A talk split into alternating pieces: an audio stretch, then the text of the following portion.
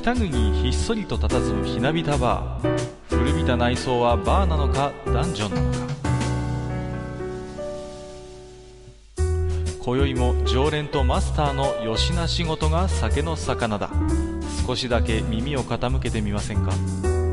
愚者の宮殿の扉が開く。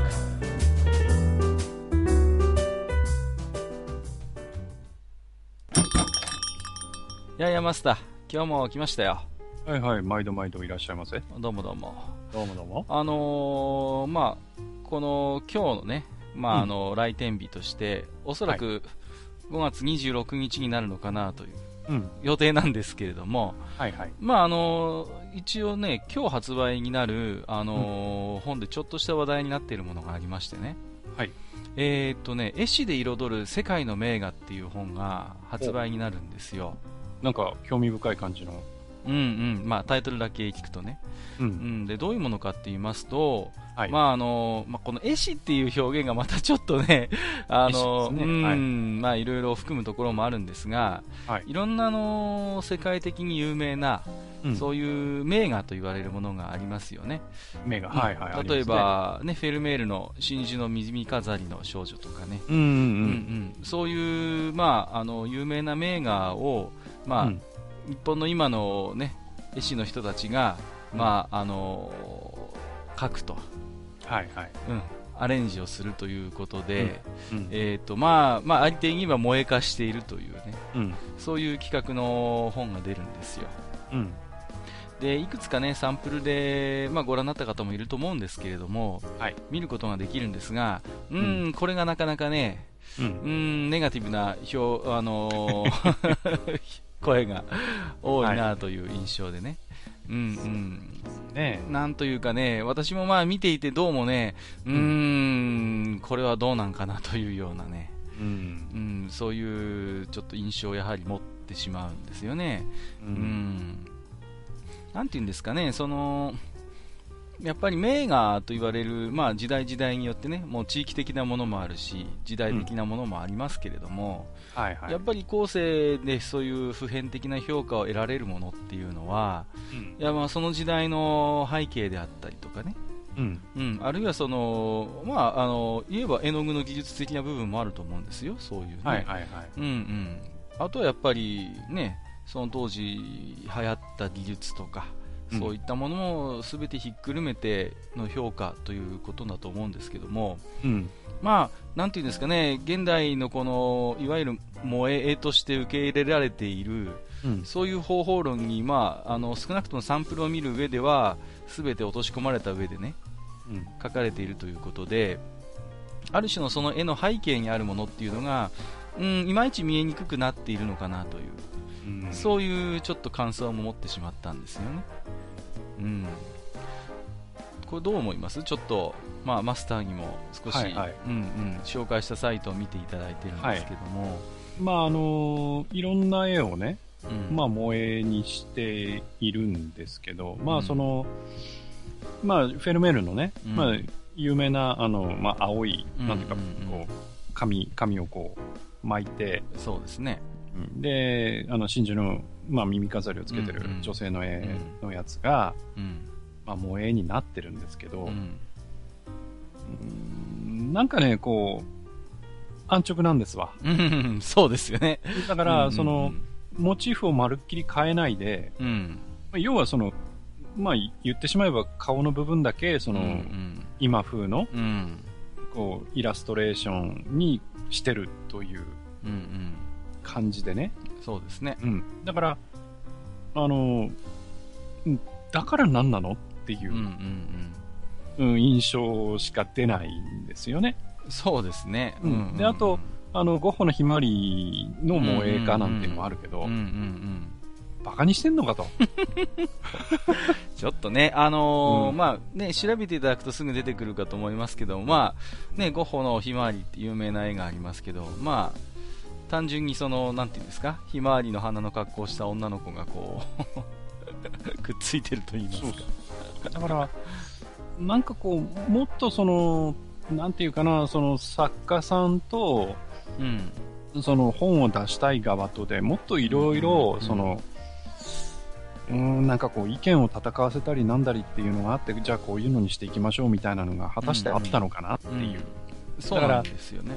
その企画的にものすごく安直さというか、うんうんうん、なんかこうしときゃいいんだろうみたいな、うんうんうん、ものを感じますよね。まあ、こういうアレンジっていうんですか、あのーやっぱりいろいろあると思うんですけれども、やっぱその、我々がどこかで抵抗を感じるっていうのは、一つにはね、やっぱりそのオリジナルへのリスペクトっていうものとか、深い理解っていうものを、やはりどこかで感じさせるようなものでないと、それはやっぱりあの、原作の知名度であったりとか、うん。あるいは話題性というものにね、あのー少し頼っているんじゃないかなっていう気がして、やはりどこか薄っぺらさを感じてしまうっていうところがあると思うんですよ。で、あの、今、例えばその、ツイッターあたりにね、うん。あの、絵を描きましたなんて言ってアップをするとですよ、うんうん。あのトレス警察みたいな人たちが動くじゃないですか。そうそう。今簡単にね、比較とか検索もできてしまいますから。だから、なんか、あの、それでその、咎められてる連中と何違うのっていううんうんうん。風にしか見えない。だから、その、いわゆる名画と言われる絵の構図やら何からをこうもらってきて、ただ顔だけすげに描いた。うん。うん。っていう、すごく安直なものに見えてしまう。だから、もっとその、なんていうかな、大胆にアレンジを加えたりとか、そうなんですよね。うん、そういうことをした方がいいような気がするんですけどね。うん。それはね、私も思います。まあ実際にちょっとね、あの、見ているわけじゃないですから、まあ、あの、ちょっと私もね、多分、手に入るでしょうから、私もちょっと環境的に、あの、読んでみてまた印象が変わるようだったらね、お話もしてみたいなと思いますけども、少なくともちょっとプレスの段階ではね、うん。なかなか我々が話した以上の、あの、うん魅力というかは感じないなというのが率直なところですということで、まあ、あの今日はね、実は本編でも、あの少しね、まあ、うん。萌えかということではないんですけれども、うん。まあ、あの普段からゲームとか漫画をね、たしなんでいらっしゃる方で、あのそういう方でもね、興味を持って見てもらえるようなね、そういう西洋絵画を少しご紹介していきたいななんてことを思いますのでね、そのあたりの話ね、まああの結構ね、絵が好きで普段からご覧になっている方ですとね、知ってるよっていう話も多いかもしれませんけれども、うんうんまあ、ねあのぜひね、最後まで聞いていただければと思いますので、はいはい。今日もじゃあマスター、よろしくお願いいたします。はい、こちらこそよろしくお願いいたします。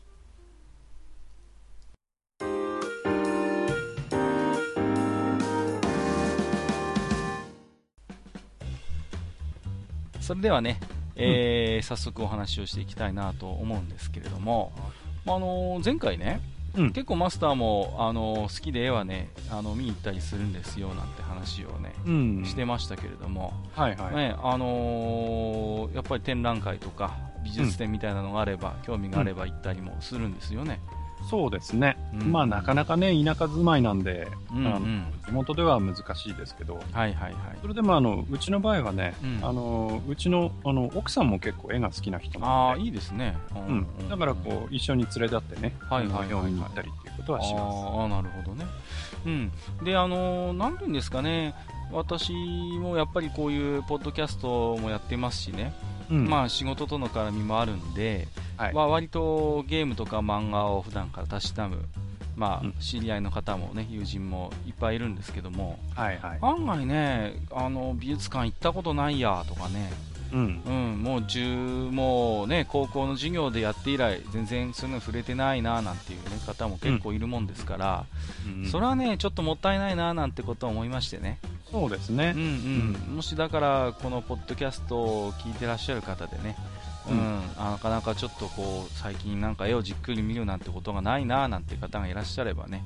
うん。少しまああの今日のお話をきっかけにね、うん。あの見てもらうと嬉しいのかななんて思いますけれども。そうですね。まあ、うんあの、イラストとかが好きな人っていうのはたくさんいると思うんですよ。んんそうですね。まあ、例えば、うん。ピクシブとかね、はいはいはい。そういうところにいっぱいその、うん。上がってる絵を見て、あ、この絵すごいとか、うんうん言言ってる方はたくさんいらっしゃると思うんだけど、うんうんうん。じゃあね、そういう方が例えばその美術館とか行って、そのうん。絵画を見たことがないとうんうんいうのは、うん、どうしてっていうところはちょっとありますよね。うんうん。まあ同じ絵なんだからね。うん。そうですね、あのある種ね、我々が今こう、なんていうんですかね、ピンとくる、まあ、イラストとか絵っていうのもありますけども、そういう手法っていうのが、じゃあ、最近できたものなのかというと、まあ、決してそういうこともないんだよっていう話も一つしたいんですよね。そうですね。うん、割と昔からある方法論であったりとか、うんうん、あるいは、まあ、あのー、なんていうんですかね、我々がどういう部分をきっかけに、その絵を、まあ、読み込んでいるのかっていう、うんうんうん、まあ、普段無意識的にやってることを、あえて少し、あのー、言葉にしてみて、さらってみるのも面白いのかななんてことも思いましたんでね。はい、で今回のね、あのー、回はブログの方にですね、うん、少し紹介させていただく絵も、あのー、載せていきたいと思いますので、そうですね、うん、まあ喋ってるだけじゃなかなか、ね、そうなんですよ、やっぱり実際に絵ですので、うん、見ていただくのが一番分かりやすいので、うん。まあ、もしね、環境が許せば、ぜひあのブログの方も参照していただいて、ですねそうですね。あ今この絵について喋ってんだなっていうのが分かっていただけるとねいいのかなと思いますけれどもね。まああのー、ね、時間もないんで、じゃあサクサクといきますけれども、はい、まあね、一つこの、なんていうんですかね、西洋絵画とゲームと漫画を関連づける上で、まあ、いくつかね、ちょっと私なりにキーワードを考えてみたんですけども、えーとね、3つ用意しましたよ。えーと、物語、えーうん、それからキャラ、キャラクターですね、うんうん、えー、それからアトリビュートということで、ちょっとね、この3つの観点で少しお話をしていきたいなと思ってました。はいはい、うんでね、まず物語ということなんだけれども、うん、えーとまあ、西洋絵画と、ね、物語っていうのはもちろんこれは、ね、切っても切れない関係にあるんですよね。うん、うん。まああのー、なんていうんですかね中世ルネッサンスの今残っているその西洋絵画っていうと、うん、まあほとんどがね聖書あるいはあの神話のテーマのね、うん、えーと、絵がもうほとんどなんですよね、うん、まあこれももちろん理由がありましてね、まあ、例えば聖書ですけれども、まああの聖書っていう本は、まああのルターがね宗教改革って、まあ、あの世界史の授業で習いますけれども、ようやくそこで初めて、まあ、ルターが庶民でもわかるドイツ語にね翻訳するまでは、うん、まあ、聖書っていうのはラテン語とかギリシャ語で書かれてたんですよね。ということは、まあ、当時のラテン語とかギリシャ語っていうのはもう本当に聖職者であったりとか、はいはい、一部の知識階級の人しかね、まあ、わからないと。理解できないと。まあ、ブルジョアジーというか。そうなんですよね、特権だ、ね、まあその要は聖書を読むことができるってもうそれだけでもう一つの特権だったと、うん、でまあ特権階級によくあることですけどそれをあえ、まあ、手放そうとはしないと、うんうん、いうことだったんですよね、うん、じゃあどうやってそのじゃあ神とかキリストの意向を知らしめるのかっていう時に、うん、まあこれをあの1枚の絵画にねその聖書の物語なんかを凝縮して書いて、うん、まあ、それをこう絵解きしながらねこう聖職者とかがこう庶民に説明をしたりすると、うん、こんなことがあったんですよなんてことをね、はい、まあ、そんな手法が、まあ、本当に広く採用されてた時代でもあったんですよ。なるほど。うん。でまあねいろいろ面白いのもあるんですけども、うん、ね、一つご紹介させていただくのでね、あの、うん、旧約聖書にあるトビアスの物語というね、はい、えあの話があるんですよ。うん、でこのトビアスの物語っていうのは、まあ、あのなんていうんですかね、まあ、たわいもない話ではあるんですけれども、うん、まああの年を取ってね、こう、うん、飯、飯って言い方いけないのかな、旧約聖書では普通に出てくるけど、文語体で、うん、盲目になってしまったトビトという、まあ、人物がいまして、息子にトビアスっていうのがいましてね、うん、でこのトビアスが、あのー、アッシリアというところまでね、はい、借金の返済に行くようにということで言われていくんですよ。うん、で途中でね、あのー、大天使ラファエルが、あのー、同行することになって、はいはい、それでですねある川のほとりで大きな魚がこう急にトビアスの懐にポンと飛び込んできたんですよ。うん、そこでラファエルがその魚の胆のと心臓とね肝臓を持ってきなさいというような、はいはい、えーと、アドバイスをするんです、うん、でトビアスはその、まあえー、道中で悪魔、ね、アスモデウスという悪魔に取りつかれた、あのー、女性サラっていう女性をね、はいはい、そのさっきの魚の肝臓と腎臓をいぶした煙で退治して、うん、でまあ、そのサラと結婚をすると。で、あのー、目的を果たして帰ってきた時にその魚の胆のをね、父の目に塗ると、うん、なんと父の目が見えるようになったっていう。か、そんなね、まあ、ちょっとした神の奇跡のようなお話なんですけども、うん。これのね、あのー絵というのが、まあ、残ってましてね、はい。で、これ実際見ていただくと、その1枚の絵の中に、まるで4コマ漫画のようにですね、うん。その同じ登場人物が、まあ、なんていうんですかね、小回りみたいになってまして、はい。その先ほどの物語の中の象徴的なシーンが4つ並んでいるんですよ。うん。で、これはね、本当になんか4コマ漫画チックっていうかね。はい。うんうんうん。まあだから絵だけ見ればなんとなく主要な場面がわかるようにはなっていると。うん。で、解説すると4コマになってまして、最初にまずトビアスが旅立つシーンと。はいはい。それから魚を切り裂いて内臓を飛びだあの取り出していると。うん。で、それから、えっ、と、サラと結婚をするシーン。はいはい。で最終的にお父さんの目が治治るシーンでめでたしめでたしっていうような、うん。まあ、そういう感じになってるんですよね、うん、だからなんていうんですかねこういう上から下に漫画的な絵解きができるっていうのはねうん。何もうん最近の4コマ漫画が発祥ということではなくてうん。割とこういう昔からある形であると、まあそうですね。うんうんうん、あるいはね私が実際に見に行ってすごい、あの感銘を受けたのでは、はい。あ、のパリにねサントシャペルっていう教会があるんですけどもここにあのパリ最古と言われるねステンドグラス群というのがありましてう。うん。これはね本当圧巻なんですけど旧約聖書と新約聖書のまあ名シーンと言われるまあ膨大な物語が1000枚以上の あの、はいステンドグラスで表現されてるんですよ。すごいですね。ぶわーっとあるんです、まあうん一部その一部をねちょっと写写真で紹介してますけれども、あのーもうね本当に、まあ、結構ね、オペラグラスとかがないと一枚一枚の絵をきちんと見ることは難しいんだけれども、割とね、行くとちゃんと日本語の解説の紙なんかも配ってましてね、うんうんうん、見ようと思えばね、その教会にね、丸一日いてはいはい。見ることもなんかもできたりするんですよね。はいはい。だからまあこの当時のそういう絵っていうか美術っていうのはもう基本的にはもうこういうえーあの宗教的な役割を持ってね、うん。残されたものがあの多いと、まあ、基本的にやっぱ当時その絵を描くことを依頼できるっていうことがそもそもある種の力を持った人間でしかできないことでもあったので、まあ、ある種当然のことではあるのかなと思うんですけどもね。そうですね。うん。で今、我々がこうサブカルチャーで接するイラストなんかもね、はい。まあ、基本的には必ずもう物語とセットになってるのが普通なわけですよね、うん。うん、だからそのなんていうんですかね。ある種の物語と切っても切れない関係っていうのは、まあ、ある種その当時から連綿と続くね一つの形であると。うん。でまああの一方で風景画とかねあるいはこう対物例えばあの、ね、花瓶をこうただ 描きましたとかうん。そうういうなんかを書かれるようになるのっていうのはもうもっともっと後の時代でして、ん。はいはい。あのーもう17世紀ぐらいになるまでね出てこないんですよね。だそれは何かっていうと結局市民階級が少しこう富裕層というのが生まれてきて、はいはい。家の中にそういうものを飾るとうん。そういうような目的で、うん、と必要になってくる求められるようになって初めてそういう風景画とか対物の絵っていうのが、まあ、描かれるようになってくるなんてことがねあるんですよね。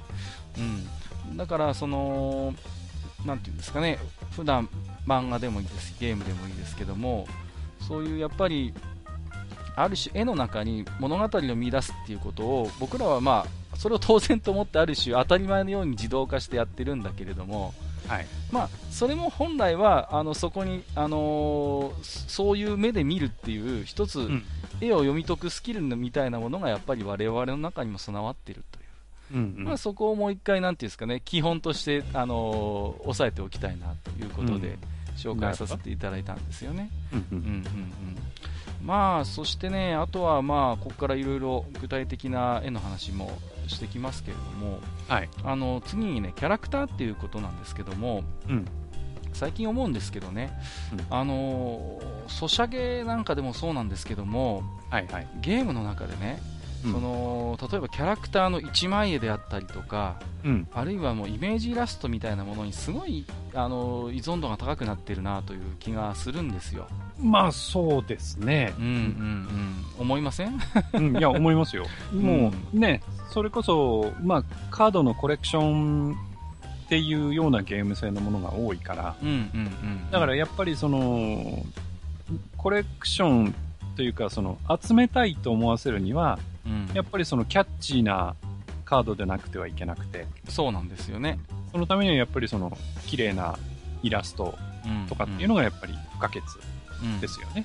うん。だからその、なんていうんですかね、あのまあ、本当にあらゆる対象のものは絵にできるかとは思うんですけれども、うん。その中でもやっぱりそのキャラクターをこう立たせるっていう、はいはい。そういう今あの絵というかイラストっていうものがものすごい今ゲームでもあの、ね。必要とされてて。うん。でやっぱそこが魅力的でないとなかなかゲーム的な成功も見込めないなんてこともねうん。あったりするんですよね。でまあね、あのー普段そういう、なんていうんですかね、イラストに親しんでいる方で、うーんとすごいキャッチーな絵をね描いてる、まああの画家っていうのは何人もいると思うんですよ、はいはい。もうレンブラントとかね、うんあの挙げるといろいろいるんで、カラバッチョとかもそうなんですけども、一つね、具体的に絵を挙げて紹介したいのが、はいジョルジュ・ド・ラトゥールというね作家、は作家画家がいるんですよね。うん。うんでこの方はね、まあ、もう16世紀末から17世紀の画家ですけれども、あの本当に印象深い絵をいくつもね残してましてね、はいはい。まあ、有名なところですと、イカサマシっていうねうん。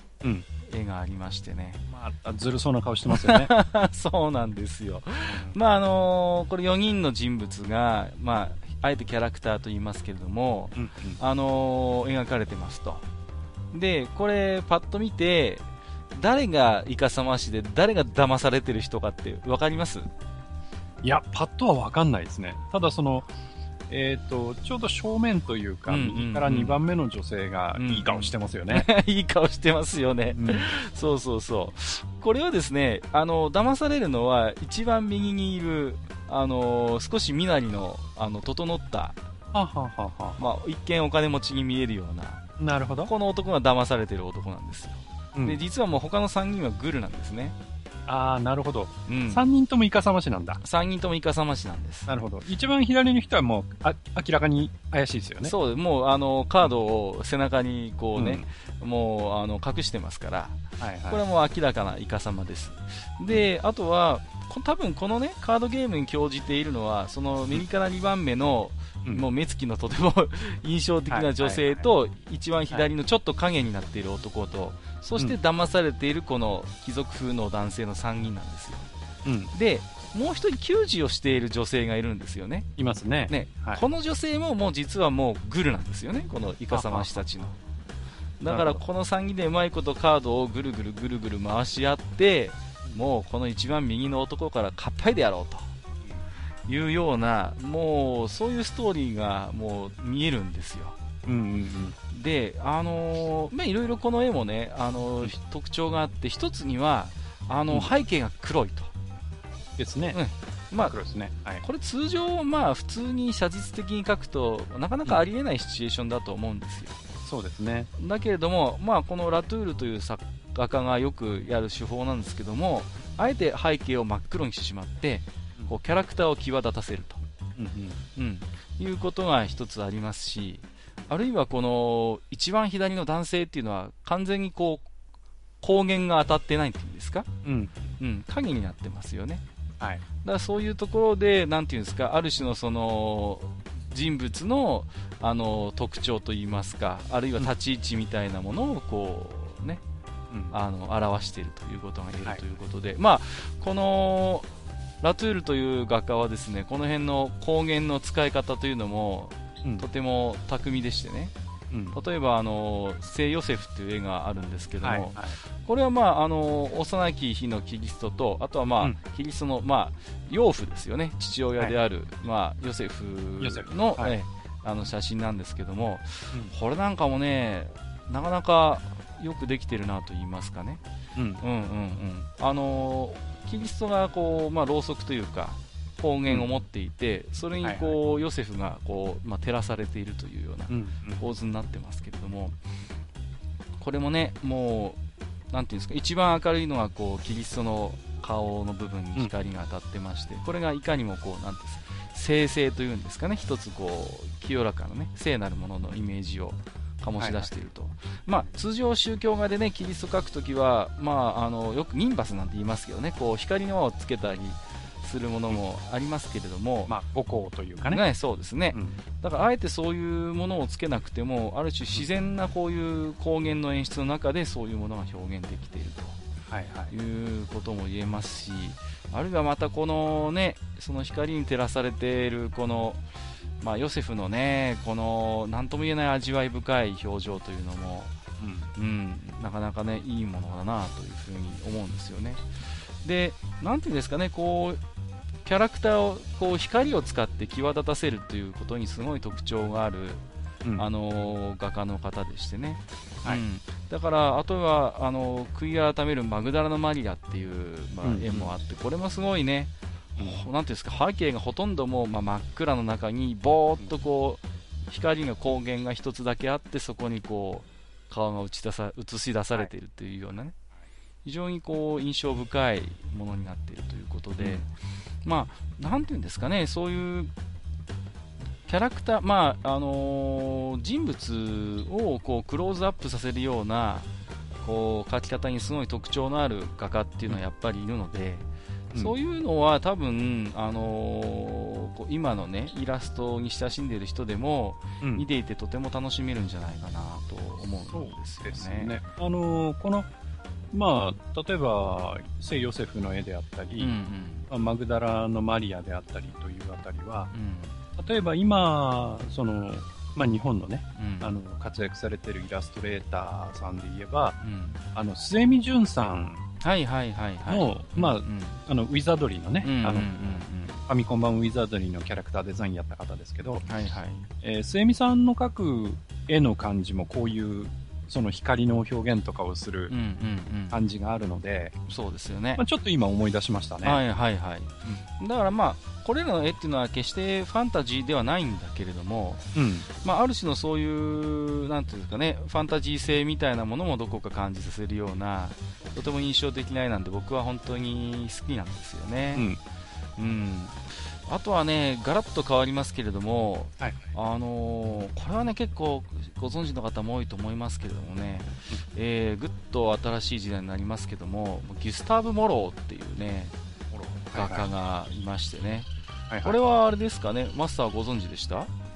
うんとね、まあ、絵はね、絵を見て、そのモローの絵だっていうふうにはなかなかわからないんですけど、はいはいはい、はい、名前はね、うんうん、うんそうですよね、はい、あのー、まあ、有名な絵がねいくつもあるんですけども、一つにはこう出現っていうね、うん、絵がありまして、まあこれもね、まあ聖書のお話なんですけれどもね、うん、まああのー、ユダヤの王様でまあヘロデというね、まあ悪名高い王がいるわけですけれども、はい、まあその5歳のヘロディアの娘サロサロメというね女性が、うん、まあ左に映ってますけども、はいはい、まああのー、このサロメがヘロデ王の前で踊るんですね。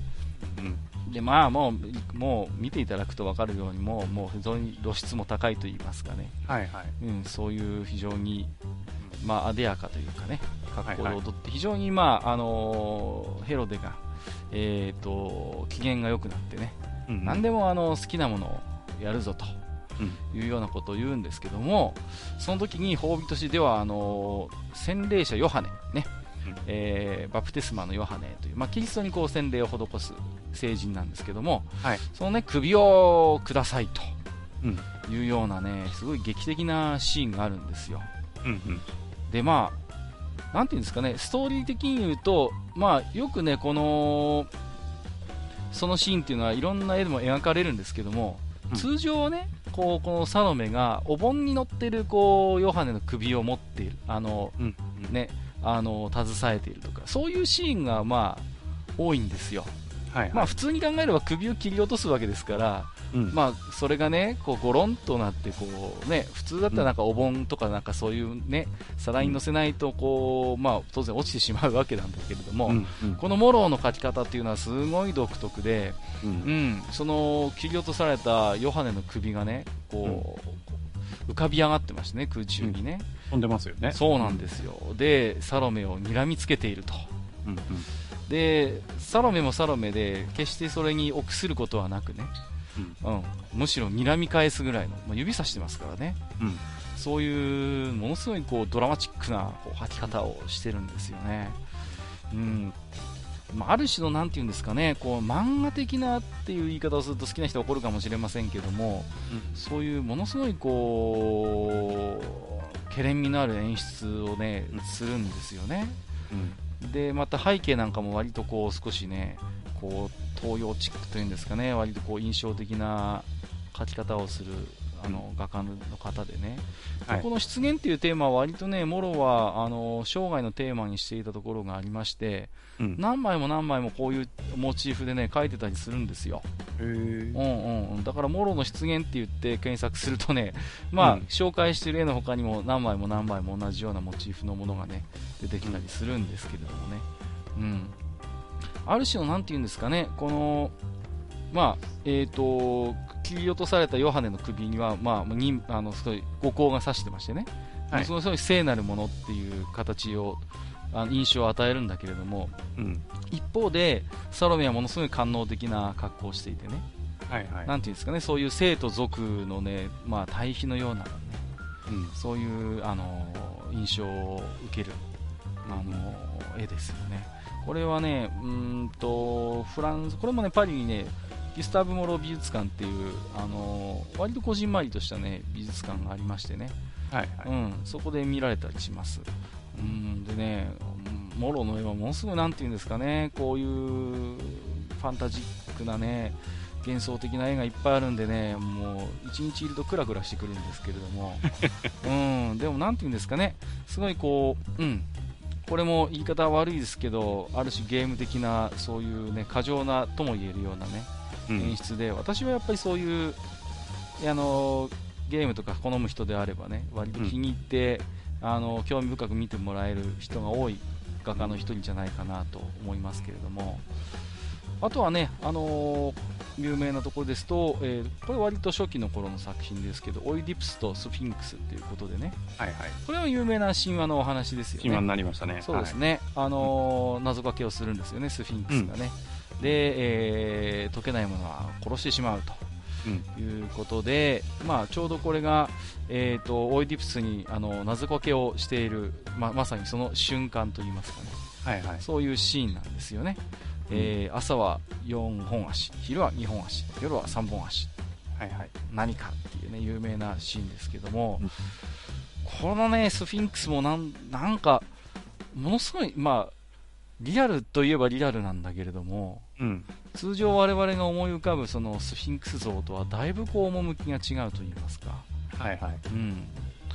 ね、あるいはこん、なんていうんですかね、あのー、もっと離れてなんか謎かけをしているのかなとか思うんですけども、うんうん、もうオイディプスにある種もたれかかるように、うん、な感じでくっくっついてるというかね、しがみつきながら、で、挑発的にあの見つめているということで、はいはい、うん、これもね、ものすごい、なんていうんですかね、ドラマチックな書き方をしているなと思うんですよね。うね。うん、うん、で、やっぱりこれでね、物語を感じるのは、よくよく見るとね、うん、右下の方にあの人の足が見えるんですよね。あ、見えますね。手とかも見えるんですよ。うん、要はこれはあのかつてこのリドルを解けずにスフィンクスに殺されてしまった人間だと思うんですよね、うん、はいはい、明らかにも色とかも土系色で死体の足なんですけれども、だそういうなんていうんですかね。この A の背景にあるものっていうのもきちんと描いているというか、うんうん、そういうところもあるんですよね、うん、これはね結構当時も、あのー、賛否両論あったみたいですよ。あそうなんですか、うん、このね割となんていうんですこんな官能的なスフィンクスをあまり描く画家っていうのはあまりなかったそうですけれども、ですよね、正直結構卑猥な絵ですよね。そうなんです。そう、卑猥なんですよ。だってね、そのスフィンクスのまあ頭の部分っていうのはもう本当に美女そのものですからね。うんうん、まあそこにね、まあ羽と獣の胴体がくっついてものすごいこうキメラ的なものにはなっているんだけれども、うん、まあものすごいなんかこう神話の一場面とは言いながらね、うん、もうなんか切り出してみるとなんかこうね官能的なすごい、ね、場面にも見えなくもないということで。結構なエロスを感じますよね。うんそうなんですよ、うん、だからやっぱりねえーと、こういうなんその官能性というか、うん、そういうものをぐっとこう引っ張り込むようなね力を持つ画家であるので、うん、まあ、このねギュスターブ・モローという画家をもしご存知なかった方がいらっしゃったらね、うん、ぜひいろいろ調べてみていただけると、あ、ね、自分ねあこれいいなっていうような絵もね見られるかなと思うんですけれども、はい、まあこのね、えーと、キャラクターという部分での観点で、実は、うん、あのお便りもいただいてましてね、はいはい、えそういうあのご紹介いただいている画家の方もいらっしゃるので、そういうのを紹介しながらお話をしていきたいと思うんですけども、はいはい、えーと、富安健一郎さん、いただいてます、はい、ありがとうございます。はい、まあ、この方はね、いつも申し上げてますけれども、うん、コンセプトアーティストの方ですから、まさに本職ですよね。うん、うん。うん、だからね、まあどういう画家をねあの紹介してくれるのかなと思って楽しみあのとても期待してたんですけども、えーと、お便り紹介しますね、うん、えー、ルドンなどいかがでしょうか？えー、はい、うどんじゃないですよ、ルドンですね。はい、えー、悪夢派などとも言われていたような気がしますが、えー、うん、とにかく不気味で不安定な絵を多く描いた画家です、えー、たまに天国のように鮮やかな色彩を持った美しい絵も描いています。地獄のような感性を携えて天国のような世界を垣間見せるという中二っぽい作風でしたということでいただきました。ありがとうございます。この方はね、えーと、オディロン・ルドンさんという方。これね、はい、名前は聞いたことなくてもね絵を見ればねあああの人かっていう風にね思われる方も結構いらっしゃると思うんですけれどもうんとフランス象徴主義という、まあ、一つの流れに属する画家と言われてますけども、まあ、本当に個性的でねあるいは幻想的不気味な作風でとても有名な方で、まああの神話とか聖書をモチーフにした絵画を手がけたというのは、まあ、西洋絵画の一つの正統ではあるんだけれどもただね物語性っていうのはねあんまりこう感じさせないんですよ逆にね、うん、どこまでも対象物の異様な存在感というのが私は先に立っているように思うんですよね、うん、うん、だから今日一番最初の話ですの物語性とか物語っていう話をしたんだけれどもことねルドンの絵に関して言うと物語というよりはもう本当にそのキャラクターといいますか対象物にとことんこうあの引き継ぐ引っ張り込んでくるうん、そういう絵を描いてる人なんですよね。インパクトがすごいですよね。そうなんですよ。うん、えっ、ー、と、紹介、どんな絵を紹介しようかなと思ったんですけど、えっ、ー、と、不思議な花っていうタイトルのね、はい、まあ、モノクロの絵があるんですけれども、あのー、こう、なんていうんですかね、荒れ地に、一輪ね、こう、花が咲いて、まあ、花って言っていいのかな？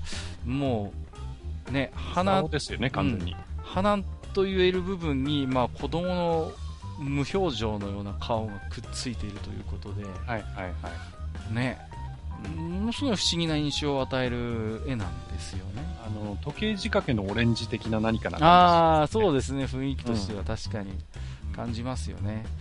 うん、まあ、なんていうんですかね、ものすごい細い茎の上に、まん丸のこう子供の顔がくっついてるということでね。体これ何なんだろうっていうねものすごいこう不思議な感覚に襲われる、あのー、作品でしてね、まあ、こんな感じの絵をね結構いっぱい描いている人なんですよね。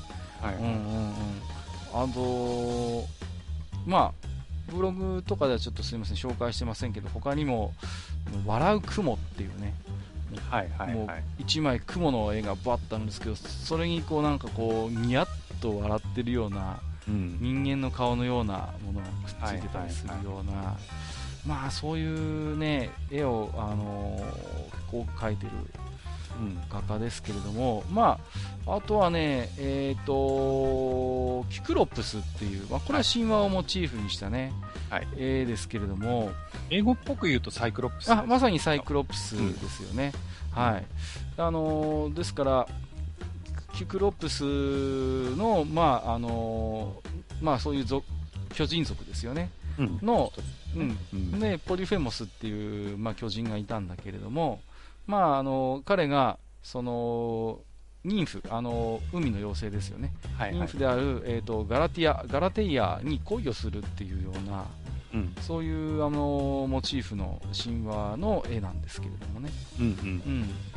うん、なんかこれもいわゆる僕らがサイクロプスって聞いて、思い浮かべるようなイメージとはやっぱり全然違う、うん、そうですね。印象ですよね。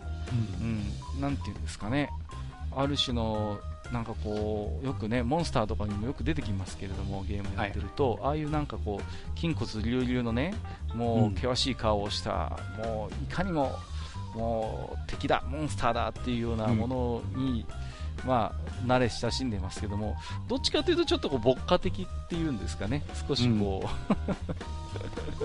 う、うん、ぼんやりした感じぼんやりした感じで、うん、確かにサイクロプスと言われればサイクロプスなんだけれどもなんだかその目もどこを見ているのやらっていうことで、うん、なんだかやっぱりこれはこれですごい不思議な印象があるんですよね。ね。うん、だから結構ね不思議なそういうなんていうんですかね、うん、ポリフェモス、まあこのキクロプスですか。の、うん、まああの描写とかがね、あとは抽象性とかが結構ね、あの前面に出たような感じで、うん、やっぱりすごい不思議な作風になっていると思います。ね、うん、だから、なんていうんですかね、まあ、確かにこれは神話をモチーフにしているから、ある種の物語はあるんだけれども、うんうん、それをはっきりとこう示すような絵ではなくて、うん、ある種もそのとそこの絵に描かれているキャラクターそのもののなんか不思議な魅力というか、うんうん、そういうものでぐいっとこう引っ張り込むようなタイプのね、はいはい、画家なのかなと思いますけれども。うん。いやー、本当にね、これぜひ皆さんちょっと調べていただけると、中にはグッとくる絵があるかなと。ちょっと怖い感じのね、絵も多いですけど、うん、そうなんですよね、うん、うん、夢で見ちゃいそうなような、うん、あ りますけれども、えーと、まだテーマをお便りいただいてまして、はいはい、えー、しぼさんからいただいてます。ありがとうございます。はい、ありがとうございます。えーと、絵を描く人間は結構通る道、それがアルフォンス・マリア・ミュシャだと個人的に えと2つの式シリーズとか、えー、あけぼの、黄昏、えー、4つの星などなど、えー、有名シリーズは誰もが一度は目にしているんじゃないかと、えー、個人的には行動12級とフルーツが好きです学習が実家のどこかに点々点ということでいただきました。ありがとうございます、はいはい、ミュシャはねファンが多いんじゃないですかね。これは、うん。まあ、名前はあのご存知なくても絵を見ればねあどっかで見たことあるなっていうようなね、うん、うん、まあ、この方はもうアール・ヌーボーを代表する、ね、画家で、うん、まあ、あの画家兼グラフィックデザイナーというんですか、ね。でさまざまな、ね、概念について、まあ、女性の姿に固くしてね、あるいは消化させてこうデザインする絵にすごい特徴がありましてね、うん、まあ本当優美な曲線とかあとはもうなんていうんですか？学装のようなデザインなんですよね。そうですね、うんうん、でだからすごいなんていうんですかね？記号的であったり平面的な感じなんだけれども中に描かれる女性はものすごい肉感的で、うん。うん、ものすごいあの個性がある、うん、でファンも多い方なんですよね。そうですね。結構やっぱりそのあのこの作風というかその、うんうん、作風っていうのよりもそのなんなんて言うんだろうフレームとして、うんうんうん、その入社風のそのフレームに自分のイラストをはめ込むみたいなそうですね。絵を描いてる人は結構多いですよね。多いと思いますね。うん。うん、なんていうんですかね、うん、その、いわゆる絵画と、デザインの、なんていうかな、一つ融合と言いますかね。うんうん。うんうんうん。なんかある種その、はめ込んでいくというか、そのイラストの一つのフレーム、はいはい、まさにフレームの中にね、うん、そういうやり、あの手法がものすごいこう巧みな人だったと。いうことで、うん、まあ、あのブログの方でも式、ね、これはあの春夏秋冬を、まあ、それぞれ象徴するような、うんまあ、ビジョンが描かれているものですし、うん、あるいはね、この行動12級なんていうのは、本当にもう、見る人が見ればもうビビビとくるようなデザインですよね。うんうん、そうですね。ものすごい、だから、なんていうんですかね、このミュシャに影響されてイラストを描いてる人っていうのはものすごく多いんじゃないかなと思うんですよね。うん、うん、ね。だから、こういう感じの絵が好きな人で、まあ、ミュシャをご存じないっていう、まあ、方は少ないかもしれませんけれども、うんうん、まあ、ある種のそういう、なんていうんですかね、あのー、フレームにかっちりはまった形でのそういうイラスト、うんうん、デザインにすごいビビッと惹かれる人であればぜひミュシャの絵はねチェックしていただきたいなと。そうですね。いうふうに思いますけどね、しぼさんもね、画集は持ってるって私もね持ってたんですよねあのー、ちょっと余談ですけどテキスプレイヤーでレンドルっていたじゃないですか。はいはい。うん、でレンドルがねあのこのミュシャの非常に熱心なコレクターでして、うん、レンドルコレクションということでねかなり持ってたんですよね、このミッションの絵をね。うん、で、それがね、あの画集で発売された時がありましてね、レンドルコレクションということで、うん、結構大判のね、画集で高かったんですけど、当時僕もね、高校生ぐらいだったのかな。うん、あの自分でお金を、なんていうんですか、あの出して買った、多分ね、初めての画集が確かこのレンドルコレクションのミシャの画集じゃなかったかなと記憶しておりますけれどもね。そうなんですよ。うんうん。だから私も結構、あの好きでしたね。まあ、今でも、あの好きなんですけれどもね。うん、その昔ね、それこそあの、えー、っと、アニメイトで売ってた、はいはい。あれはね、セーラームーンかな、セーラームーンかなんかの、その、セーラー戦士の、その、姿を描いた、あなんかカードとかそういうのがあって、はいはい、それがね、本当にそういうミュシャ風のフレームに、それぞれのセーラー選手をはめ込んだみたいなのが、ね、確かありましたね。ああ、ありますよね。まあ、ありがちなんだけど。うんうん。なんていうんですかね、今、その、これもね、イラストの所有欲を満たすというか、ものすごいこうカード化させるようなそういうイラストっていうのがものすごい今流行ってるというか、もてはやされるんですよね。そうですね。うん。うん、だそういった時に、このミッションの絵っていうのは、いかにもこう、カードにしやすそうなデザインっていうんですかね。うん、うんうんうん。そういうものなんですよね。だから、いっそのことをね、もうミュシャの絵のトレーディングカードゲームでも作ってしまえばいいんじゃないかなんてね。まあ、ゲームじゃなくてもいいんですけど、そういう、なんていうんですか、ある種のカード化させて、所有欲を満たすという時に、これだけ最適なイラストもないだろうと。ないですね。うん、いうようなね、そういう、ね、魅力がある画家ですのでね、まああのー、これはね、志保さんにご紹介いただきましたけれどもね、はいはい、ぜひミュシャンの名前は、えー、チェックしていただければと思いますよ。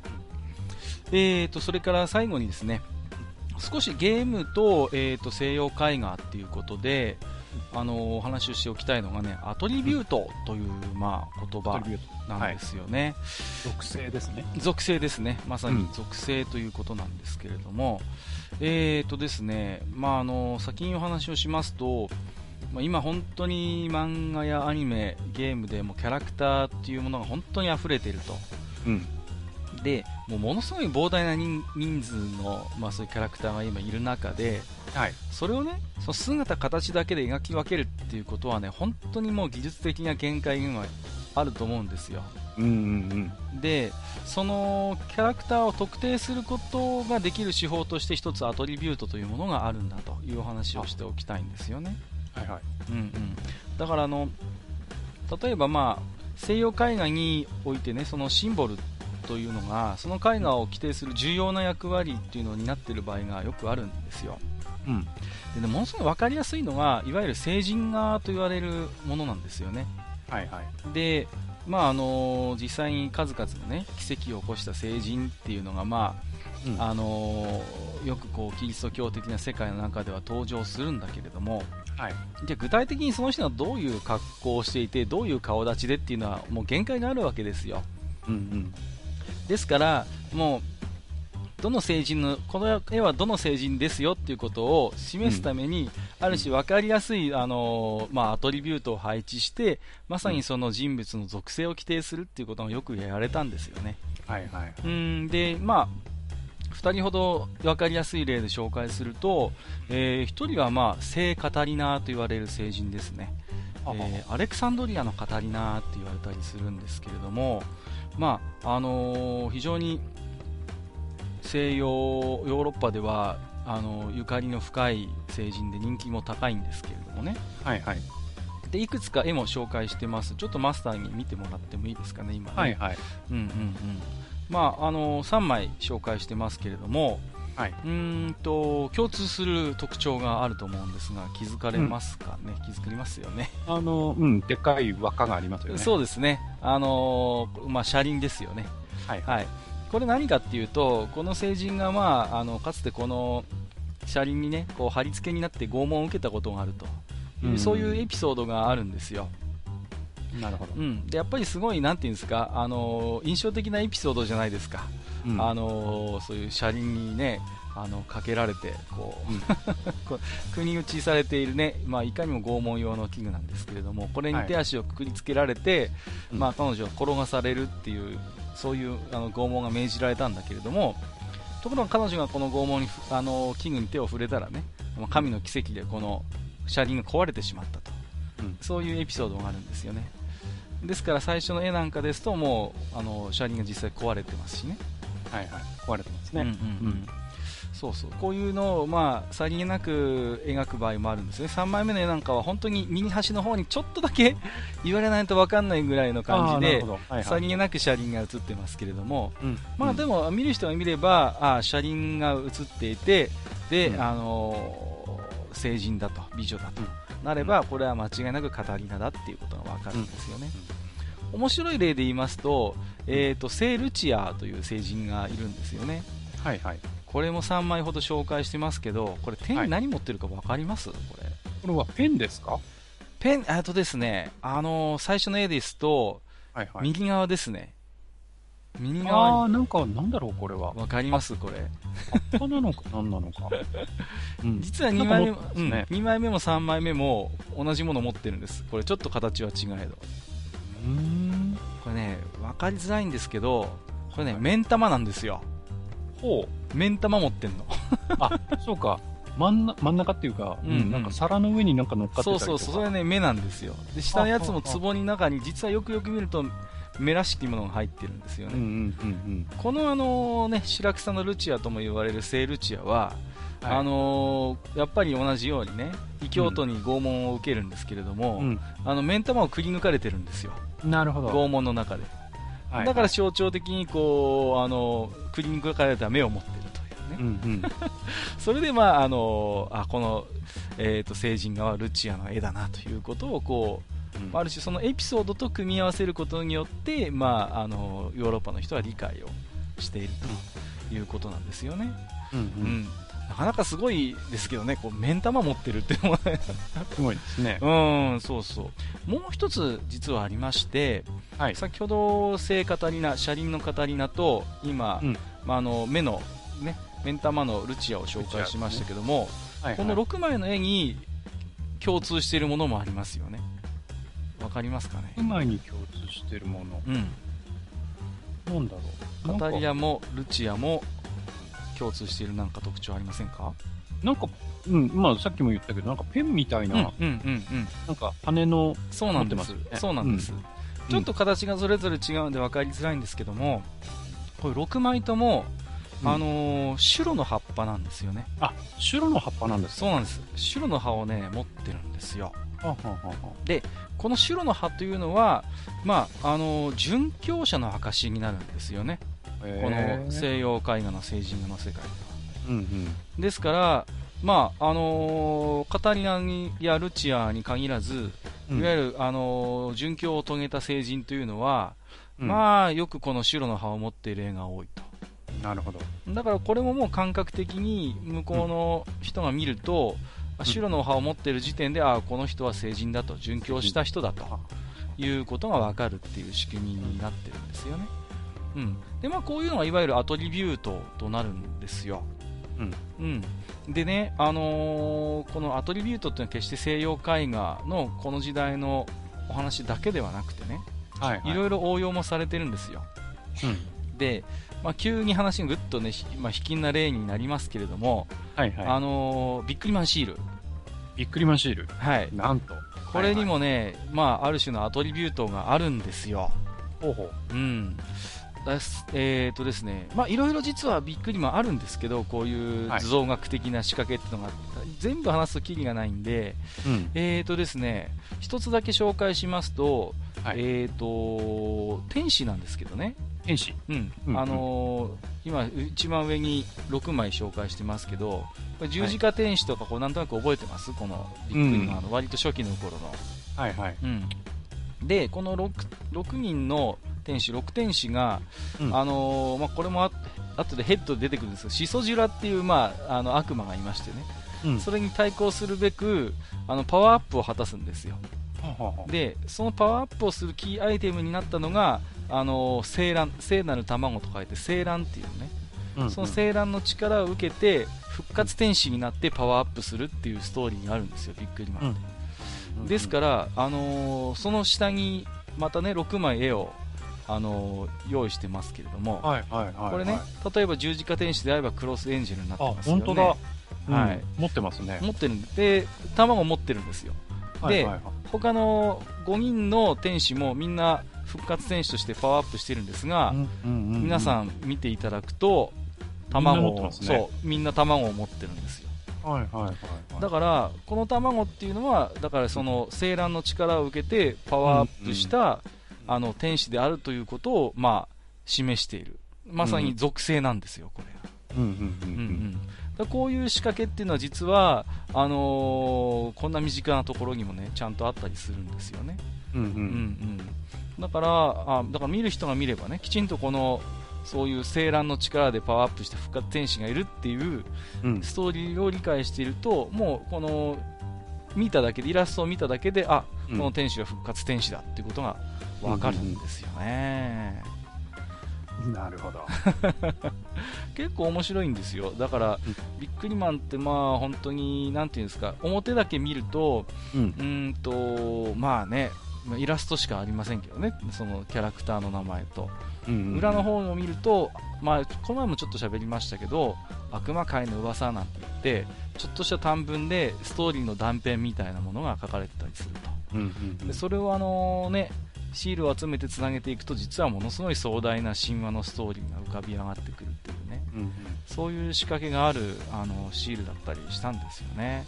なるほど、うん、だから、あのー、アトリビュートの話の最初に少ししましたけれども、はいはい、ゲームとかアニメに登場するキャラクターっていうのも、うん、まあ、いわばね、言語化されているわけですから、うんうん、もう本当に髪型とかもう目の色とかさまざまなパターンが出尽くした今日にあっては、うん、もう細かい髪型とかアクセサリーあるいは口癖などもそうでしょうけれども、うんうん、そういうところでキャラをまあ規定をさせているっていう仕組みがあるんですよね。うんうんうん。うんうんで同じことがやっぱりソシャゲの世界でもありまして、うん、例えばこれをもう完全にゲームシステムに組み込んでいる大人気ソシャゲとして、うん、グランブルーファンタジーっていうのがあるんですよね、はいはい、グランブルーファンタジー、まあ、遊んだことがある方はよくわかると思うんですけども、まあ、ガチャで新しいキャラを獲得するんですけどね、うん、でそのキャラを獲得する過程っていうのがそのキャラクターゆかりのねまず武具を獲得するんですよね、武器をね、はいはいはい、そうそれと同時にその武具に関連する、まあ、フェイトエピソードと言われる、うん、そのキャラクターが加入する、まあ、きっかけとなる物語が解放されて、はいはい、で実際のそのキャラクターもゲットできるっていう仕組みになってるんですよ、うん、ですから単純にキャラクターが加入するんじゃなくて、うん、まあ、まずある種のアトリビュートとも言えるような、そのゆかりの武具、まあ、ものがあると。シンボルになるものがあって、はいはいかつ背景になるストーリーがあってで実際のキャラクターが手に入るということでもうこのアトリビュートによるそのキャラクターの物語性の獲得というものをですね、うん、意識的にもうシステムに取り入れているのがグランブルファンタジーなんですよ。なるほど、うん、だから先ほどのビックリマンの天使の卵のようにその卵があることでその精卵の力を受けてパワーアップした天使というストーリーが分かるように、うん、やっぱりそれをもうもう仕組みとしてこうもうこの3つを組み込んでいるので、はいはい、だからものすごいだからグラブルのキャラクターというのはある種の背景みたいなものを、うん、あのー、感じさせる仕組みになっている、うん、うん、単純なキャラクターの完結したストーリーではなくてそこから大きな物語に接続するというか、そういうような仕組みがあるんですよね。なるほど、うんうんうん、だからそういうものをねでも僕らは普段それを意識して消費しているかというと全然そんなことはないんですよね。うん、うん、自然、ね、ごく自然にそれを受け入れて、うん、時にはそれに燃えたりして、うん、こう消費をするんですけれども、まあそれはねある種その絵画における、まあ、アトリビュートの方法論みたいなものを、僕たちはもういつの間にか無意識のうちに理解をしていて、イラスト外のストーリーとかも含めて、えー、もう楽しんでいると。そういうことを、そういう考え方もできるのかなと思うんですよね。うん、そうですね、うん、だからまあ、なんていうんですかね、あのある種、西洋絵画の、まあ、いくつか例を出しながら今日はお話をしましたけれども、はい、なんていうんですかね、決してね、なんていうか今のあの我々がたしなむイラストと全く無関係の世界の話かというと全然そんなことはなくてね、うん、うん、やっぱりその共通する方法論というのは考えてみれば、まあ、いくつでもいくらでもねこう上げることができたりするというのはなかなか面白いと思うんですよ。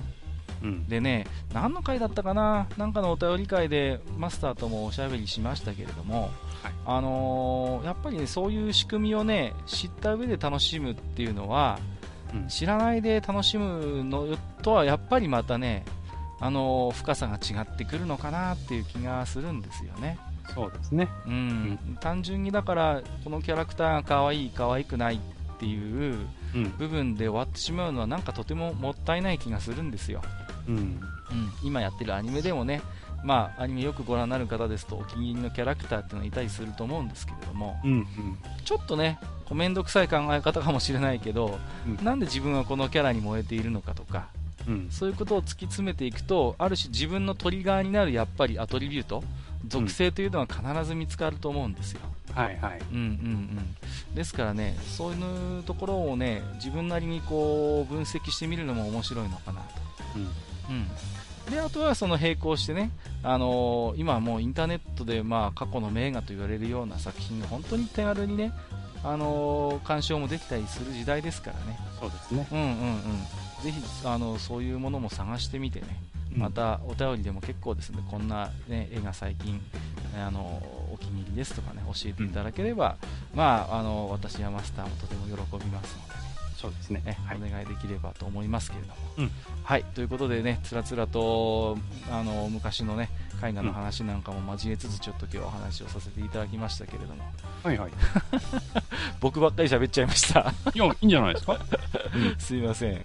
いやいえあのー、またね何か疑問なところとかね、あるいはね、うん、こここんなのはどうなんですかっていうのがあればね、その辺も含めてまたお便りをいただければと思います。そうですね。はい。はい、えー、ということで、本日のマスター、ありがとうございました。はい、ありがとうございました。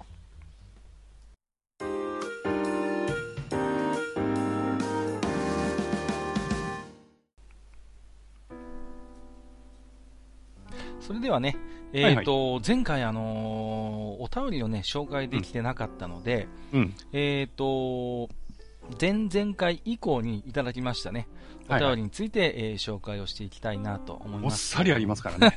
そうなんですよ。ありがたいことに。えー、ね、で、またね、ハッシュタグの方は、じゃあ、まずマスターからね、ご紹介していただいてよろしいでしょうかね。はい、はい、じゃあ、読んでいきましょう。はい、お願いします。えー、まず、しぼさんからいただいております。はい、ありがとうございます。えー、閣下のにやけたジングル、バーサス、埴輪さんの嫌に済ましたジングル、ファイといただいてます。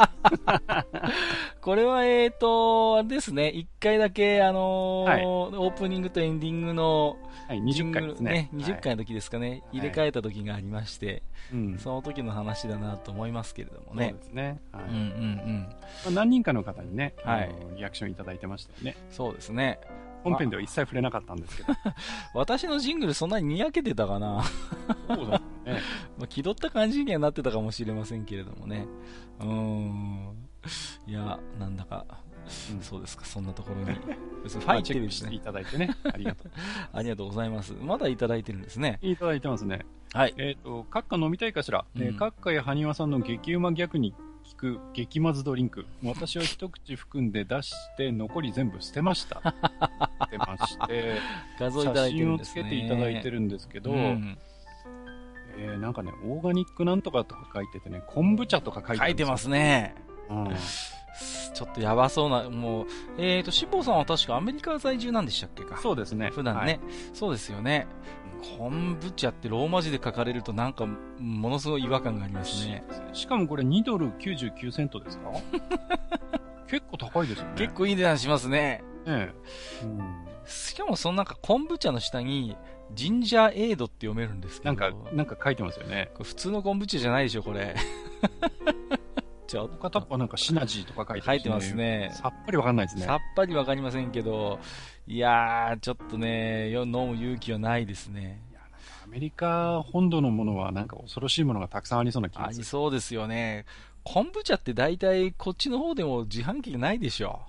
ないですよね。あの粉のやつぐらいしか見たことないよ、僕は。うんうん、あの、あの昆布茶がね、たまに飲みたくなりますけど。そうそうそう、あれだったらまだわかるんですけどね。うん、あらかじめこう瓶詰めになってるっていうのは、ね、その時点でちょっとね、恐ろしい。恐ろしいですけどね。え、あの、いらないですからね、飲みたいかしらって聞かれてますけど、飲みたくないですので。さすが大陸レベルが違うって感じですね。違いますね、やっぱりレベルが違いますよ。はい。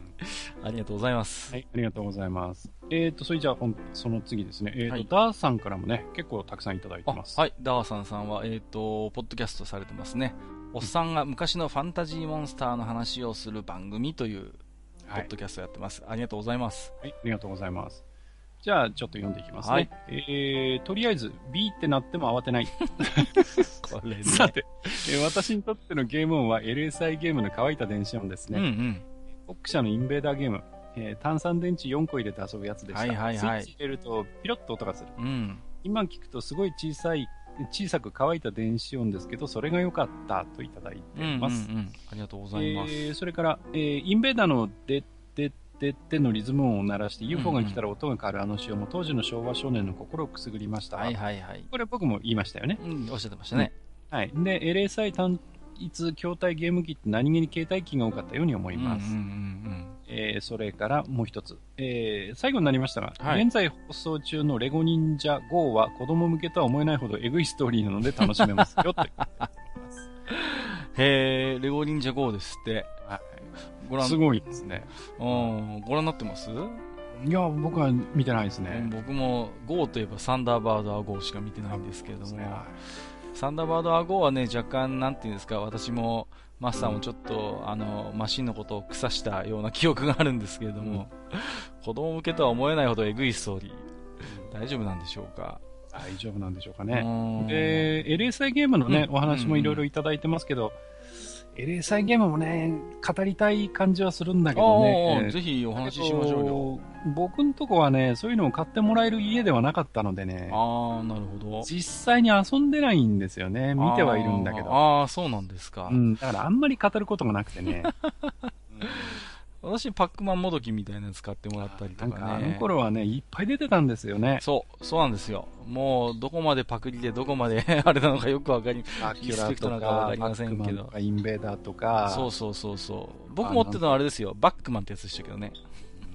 あと、サイモンなんていうのがありましたよね。ああ、あったあったあった。記憶ゲームみたいなやつ、ね、ありましたね。うん、そんなのも、他にもたくさんあったんですよね。順番に押すやつとかね。うん、あれね、僕お祭りの夜店でゲットしたんですけどね、見事に偽物というかね、全然遊べないやつでしたけどね、ただただランダムにこう光がつくっていうね、完全なインチキアイテムでしたけどね。本当ね、もう、当時のね、零細ゲームはね、もう電池食ってしょうがなかったけども、でもね、ねもう子供にしてみるとね、もう夢のような機械でしたね。ああ、本当にね、そうですよ、うん、もう喉から手が出るほど欲しかった。ね、うちでは買ってもらえなくてね、本当に悔しい思いをしました。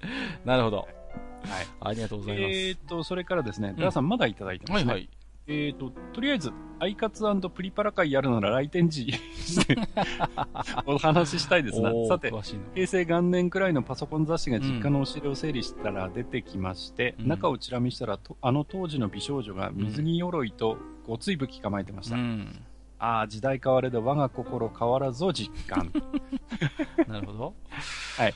えー、それから、えー、ボックスアートとゲーム画面のキャラの差は、男子イマジネーションパワーで補完していたんだなと、うんうん、えー、男の子スケベ力はドット画でも脳内錬金術でキラキラさせられるんだ、えー、そして過去の自分からお年玉が、えー、封筒に入った3000円があら、ま、お片付け最高。いいですね、えー、最後になりましたが数年数年前に放送されていたガイストクラッシャーのオープニングは、うんうんコテコテのストーリー説明曲なので聞いてみてください、はい、といただいてます。ありがとうございます。ありがとうございます。まあね、ビキニアーマーはもうある種の、ね、様式美と言いますかね。そうですね。うん、案外歴史あるんですよね、でもね、ビキニアーマーってね。ビキニアーマー古いと思いますよ。うん、そうそうそう。まあね、それこそ、あの、日本だけのものじゃなくてね、アメコミとかでもありますから。そうそう、アメコミ、あるいはコナンザグレートでも普通に出てきますしね。うん、うん、伝統あるあの、あれですよ。様式美ですよ。そうですね。それこそ猪俣睦美さんとかも書いてますよね。書いてます、書いてます。うん、そうそうそう。やたら肩、肩パッドっていうんですか、あれがでかかったりなんかしてね。そうそううん。当時からでもね、こんなんで守備力があるのかって聞くのはや野暮っていうね。野暮です。そこは魔法でカバーです。そうですよね。あの、ガイストクラッシャーの話をしてましたけどね。はいはい。ガイストクラッシャーは私ね、実はあれなんですよね。うんまあ、テレ東でやってたんですけども、はいはい、テレ東側のこのアニメのマネージャーがね、僕の大学の時に仲良くしてた先輩でしてね、うん、うん、よくお話ししてましたね。うん、今でも付き合いあるんですけど、はいはい、弱虫ペダルとかね、もう、うん、あの、そうそうそう、担当だ、担当だったんですよ。だからガイスクラッシュはね、よく覚えてますけど、本当に、まあ、コテコテですよね。うんうん、うん、うん、うん。まあ、ほぼセイントセイヤなんですけど。いやあの、やっぱりね、なんていうんですかね、前、前回のお便りでもいただきましたけども、うん、ある種アニメのやっぱオープニングっていうのは、そういうけれんみがあった方がね、それっぽくていいんですけれども、うん、なんだか最近妙におしゃれになっちゃってね。うん。うんうんうん。だから、極端になってると思うんですよ。あえてもう革新犯的に、そういうコテコテベタベタ路線で行くのもあれば、もう完全にもう一般のミュージシャンがちょっとこう、ね、手がけるみたいな感じになっちゃってますから。そうですね。うん、まあ、実際例えば、その、まあ、オフ会みたいなのがあってね。はいはい。まあ、その、濃いめの人たちが集まった時に、例えばまあ、うん、じゃあカラオケ行きましょうかみたいな話が出た時に、まあそういう集まりだからっていうのもあるかもしれないけれども、うん、結局盛り上がる曲って、うん、それこそセイントセイヤでもそうですけど、はいはいはい、そういうなんか本当にその様式としては古臭い、うん、うん、マジンガー Z でもそうですけど、なんかそういうものの方が、なんかみんなでこう盛り上がって歌えてみたいな感じはありますよね。ああ、やっぱりね、それはあると思いますよ。あの、記憶にもね、残りやすいと思うんですよ。もう、今日の物語って話じゃないけれども、うん、ある種のその、なんていうんですか、もうアニメの内容とがっちりこう噛み合ったね、ストーリーが想起されるやっぱりアニメソングっていうのは、それだけ記憶にも残りますよ。ですよね。うん、私あれですもん、なんか、なんかのオフ会で、あの、初めてそこで会った、あのー、女性とね、あの、はい、弾丸用のデュエットが完璧にはまったことありますからね。ハモリも完璧みたいなね。うん。ああ、すげえなですよね、結局。そうそうそうそう。うん、それなんかよく覚えてますけど、弾丸用もね、もうなんていうか、ものすごいコテコテベタベタなね。ある種それがもう時代遅れになっている頃にあえてそれをやっているパターンの曲ですよ。うん、うんうんうんだからね、こうなんか、あの、よく、それこそガンダムのオープニングを、その、なんかデビューするこの、なんかデビュー曲に歌わしたりとかって、まあ昔からあるんですけど、ありますけど、ね、最近は結構そういうパターンがあって、うん、でもそういうのってなんかあんまり後まで覚えてなかったりとか。そうなんですよね。なんかこう、耳障りはいいんだけれども、印象に残るかと言われればどうもっていうね。感じもありますけれどもね。まあ、せいぜい覚えてるのは森口ピロコぐらいで。ガンダムお姉さん。はい。そうですね。彼女はね、今でもガンダムお姉さんですから。そうなんですよね。うん、うん、うんうんあれですよ、あの、ファミコンのホットスクランブルやりながら歌ってましたからね。えらいゲームだったね、あれもね。遠藤さんをね、あの、なんかいじめるというか、遠藤さんを煽るときは大体ホットスクランブル。ホットスクランブル。そうそうそう。はい。まあ他のもありますけど、まあその辺が大体出てくるっていう、はい。えー、ダーサンさん、ありがとうございました。はい、ありがとうございます。えーと、それからですね、えー、これ、暗柳小鉄さんもね、結構たくさんいただいてます。はい、ありがとうございます。はい、どんどん読んでいきますね。はい。えー、他の方がおっしゃっていたゲーム的空耳アワー、えー、サカットのタイガーショットがハイブーに聞こえた給油。えー、いつの間にかあだ名が、えー、ハイブーになってました。ハイブーはねえだろうって思うんですけど、ね、あれはタイガーですかね、一応ね。えそれからタクティクスオーガのファイト・イット・アウトもよく聞こえないですね。ああ、そうですね。 Fight It Out ですね。うん、ファイディダウ、ファイディダウって。 Fight It Out ですね。そうですね。それから、えー、愚者の宮殿ビッグ3のお三方の英語禁止会を聞いてみたいような、ただ肝心なトークテーマのお邪魔になってしまいそうですね。もちろん最下位の方には美味しいサイダーをご用意します。いやいや、もういい、サイダーから離れましょう、もうそろそろね。ねビッグ3、ああ、ジダラクサイさんが加わるんですね、おそらくね、はい。大丈夫なんでしょうかね。厳しいね。厳しいんじゃないですか？いなくはないかもしれないけど、面白いかどうかは、そう、ね、面白いかもしれませんけどね。いやどうですかね。でも、大体こういうテーマの話って、英語禁止ってなるとかなりしんどい、うん、ああ、しんどいですよ。うんうん、やっぱり、うん、便利ですもん。サブカルなんていうのね、なんていうの、そもそも、そもそもね、そう、そっからですよ。はい、なん、なんて言うんだろう、サブカルチャー。サブカルに精通したおっさんがみたいなね、始まってる、愚者の宮殿ですから。そうなんですよ。快適、快、快文化。なんだろう。なんでしょうね。なんでしょうね。難しいです。はい。それから、えっ、ー、と、これはあれですね。うんと、あの、お、なんだ？ラジカセの、うんうん、話をしたときに話ですね。ねあの、コブラヘッド。コブラヘッドって言ってラジカセを思い浮かべる人はもう何歳以上なんだろうな。ね、うん、最近の自動開閉便座を見るとラジカセを思い出します あのー、割とね、バカでかい、こう、ラジカセでね、コブラヘッドって言って、上の部分がウィーンって上がってね。開くんですよね。開いて、そこにこう、かっこよかったですよね。液晶とかがそこにもあるんですよ。で、開いた部分の下にカセット入れるね、こう、スロットがあったりなんかしてね。かっこよかった、無駄にかっこよかったですけどね。うん。えーと、それから次が最後かな。はい。えー、地下22階拝聴なんかもういろいろとおぼろげすぎてすいません。えバルマムスタがどうであれ、他の選択を誤ってキャラが死んでいたんでしょうね。はいはいはい。始めました。おえー、スーパーファミコン版との違いを楽しみたいです。と言いたいところですが、記憶が。記憶が。いやいや、これは確かあの、L ルートを選んだ方が仲間が多かったっていうような話だったんですけど、まあ、ね、実際は多分 C とかの方が多かったんじゃないかなっていう話をした時の話ですよね。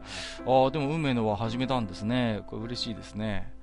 まあ、スーパーファミコン版との違いを楽しみたいっていうところですけれども、まあ、単体でもね、楽しめるかなとは思いますんで、うんうん、まあね、スーパーファミコン版の記憶がおぼろげという話ではあるんですが、うん、またあの感想などを教えていただければね、ね嬉しいかなと思いますけどね。大まかなストーリーは何も変わっていないので。うんうん、そうです、そうです。多分やっていく中でスーパーファミコンのストーリーを思い出すってこともあるんじゃないですか？うん。うんまあね、あのー、逆に運命の輪を、まあ、やって終わらせてからもう一度ススーパーファン版っていうのも面白いかもしれませんね、それはそれで面白いと思いますよ。うんうん、ありだと思います。ありがとうございます。ありがとうございます。えー、それから、ていしんさんですね。はい、いつもありがとうございます。ありがとうございます。えー、お便りを丁寧にコメントしていただきありがとうございます。いえいえもっと突き刺さるお便りをしなきゃと思いながら、次のお題はと。えー、タクティクソーが全くやっておりません。やってないからこその発見があるかもってねえよ。いやいや、聞くだけでも楽しいから、と いただいてます。ありがとうございます。これは、あれかな？聞いた後かな、うん、えー、タクティクスオーガは聞けば聞くほど物語が重厚で面白そう。うんうん、やってみたいけどシミュレーションがね、うん、最近全くやってなくてファイアーエンブレムの初期のをやって仲間がやられるといなくなるので何度もやり直してめんどくさくなったんだよな。これはスムーズに進めるのかな？といただきました。はいはいはい。あのー、これはね、あれですね、チャリオットってシステムがあって、うん、あのー、選択肢をややり直すことができますんでね、はい、うん、試行錯誤しながらやっても決して無駄にはならないと思いますので、うん、大丈夫だと思いますよ。うん、あのー、まあ、後のお便りでもまた話出てくると思うんですけど、はいはい、あの、難易度に関しては、えっ、ー、と、ファイアーエンブレムに比べるとまだ楽なんじゃないかな、そうですね。うん。間違って即リセットってわけでもないですし、はい、まあ、あのー、キャラクターが死んでも、救済措置というか、アイテムとか魔法で復活はできますからね。はい。あの、リザ、まあ、ルートにもよりますけど、リザレクションがあったりとか、そうそうそう。あとはやっぱりその弓をね、あの、うん、まあ、弓ゲーなんていう陰口を叩かれることがあるぐらい弓、弓が、弓というか投射武器が強いので。そうそうそう。近づく前にガンガンガンガン射抜くことができますから。うん、だからまあ、投射をうまくその効率的に立てていけば、そんなにそんなに、その、まあ難しいマップは確かにありますけど。そうですね。うん。あの、いけると思います。うん。ぜひチャレンジしていただければと思います。ね、あの、ね、重厚なストーリーにぜひ触れていただきたい。そうですね。ぜひぜひ。うん。思います。はい。えー、それから次はジンさんですね。はい。ありがとうございます。はい、ありがとうございます。えー、愚者の宮殿地下21階を拝聴しました。えー、今回も楽しく聞かせていただきました。お便りを読んでいただきありがとうございました。えー、次回のタクティクス動画はやったことがないけど、配信を楽しみに待ってます。はい。えー、で、これも聞いた後ですね。はい。えー、愚者の宮殿地下22回を拝聴しました。今回もすげえ楽しく聞かせていただきました。えー、カッカさんとハニワさんのお話を聞いて気になったので、早速、Wii U でタクティクス動画をダウンロードしました。おありがとうございます。嬉しいコメントですね。さん僕らに何かください。はい、広告費を何かください。ねえ、そうですね。何か、なん、なん、な何がいいかな。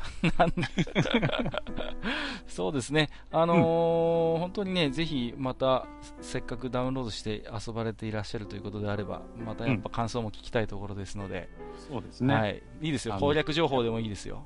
はい。あの、やっぱりね、あの、松野さんという方の、うん、あの方かなり凝り性な方だと思っていて。まあそうでしょうね。うんあのシステムのね、練り込み方とかっていうのがね、やっぱりこう、ああ、なんかすごいなっていう。だから、そこに入り込める人だったらすごい楽しく遊べるゲームだと思うので。そうですね。うんうん。だから、まあそういうのね、苦手な方でもね、あの、逆に今度ストーリーを追いかけてね、見ていただければ。うんうんうんうんそうですね。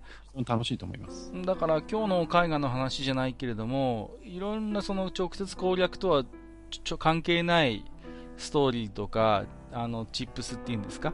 はいはい。うん、そういうのは楽しめる人だったらね、本当に味わい尽くせるゲームだと思いますので、そうですね。えー、ぜひぜひ楽しんでいただければと思います。はい、ありがとうございます。えっ、ー、と、次はですね、KIM さんです。はい、ありがとうございます。KIM さんも、えー、お二ついただいてますね。うんえー、まず一つ目、全くわからないことでも話題でも、えー、聞いてしまう雰囲気や話し方はすごいなと思うといただきました。うん、ありがとうございます。ありがとうございます。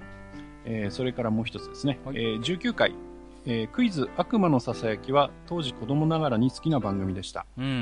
さまざまな理由を抱えた素人さんが挑戦するという趣旨が好きでした。はいはいはい、ありました、ね、ビリオネアも芸人の方、あ、芸能人の方が回答者として出始めてから見てないです。うんうんうん、人間観察的な番組が好きだったなといったところです。なるほどね。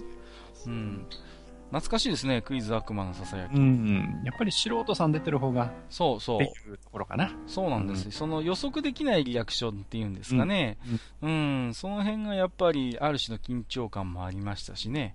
うん、うん、あのーもしかしたらあの場に自分が立っているかもしれないっていうやっぱ部分でも面白さだと思うんですよね。うん、自分だったらこうはしないとか、ああはしないとかね。そういう話がよくお茶の間で盛り上がるもんなんですよ。この人バカだなとかね。そうそうそうそう。緊張するとこんなこともできなくなるのかっていういやーね、ドキドキしながらやっぱり、見ますよね、素人が参加する番組をね。はい。またね、こう、とんでもない回答とかが出たりしてね、面白かったりするんで、ね、そうそう、突拍子もないのね。うん、面白いと思います。最近少ないからな、そういうのはな。ですね。うんうん、また、なんかね、面白いクイズ番組があればね、そうですね。僕らのね、うんうんうん、ピックアップしたいと思うんですけど。はい。はい、えー、KIM さんありがとうございました。ありがとうございます。えー、ではお次ですね。えー、と、この方は HCM さんでいいんですかね。かねはい。はい。初めてかな。ホットケーキミックス違うか。確かに。はい、すいません、えー、ゲーム関連のポッドキャスト番組、愚者の宮殿さんを聞いて作業しています。えー、落ち着いた雰囲気と知的な会話がとても面白くてためになります。そして時間が長いのもゆったり聞けていいですといただきました。ありがとうございます。すいません、もうね、本当に長くて聞きづらいと思ってらっしゃる方も結構いらっしゃると思う中で。本当はね、長くしたくないんだけどね。まあ本当はね、最近長くなっちゃうよね。そうなんですよ。まあ、お便りもいっぱいいただいてますしね、あの、嬉しい悲鳴ではあるんですけれども、はいはい、まあね、あのー、聞き流していただければということですかね。ねはい、はい。あの、これからもごひいきによろしくお願いします。はい、はい、ありがとうございます。えっ、ー、と、それから、えー、ミカエルさんですね。はい。えー、男女のトミコ。これあれでしょ。マスターがあの、トミーとマツって言うから。そうそうそうそう、言ったからね。はい。知らない人全然わかんないじゃないですか、もう。まあ、これはね、わかる人にはわかるという。まあ、なんていうんですか、はい、バックトゥーザフューチャーでいうチキンみたいなキーワードですよね。まあ、僕らには通じてますんで。はい、大丈夫ですよ。えー、それからミカエルさんもう一つ、ね。はい。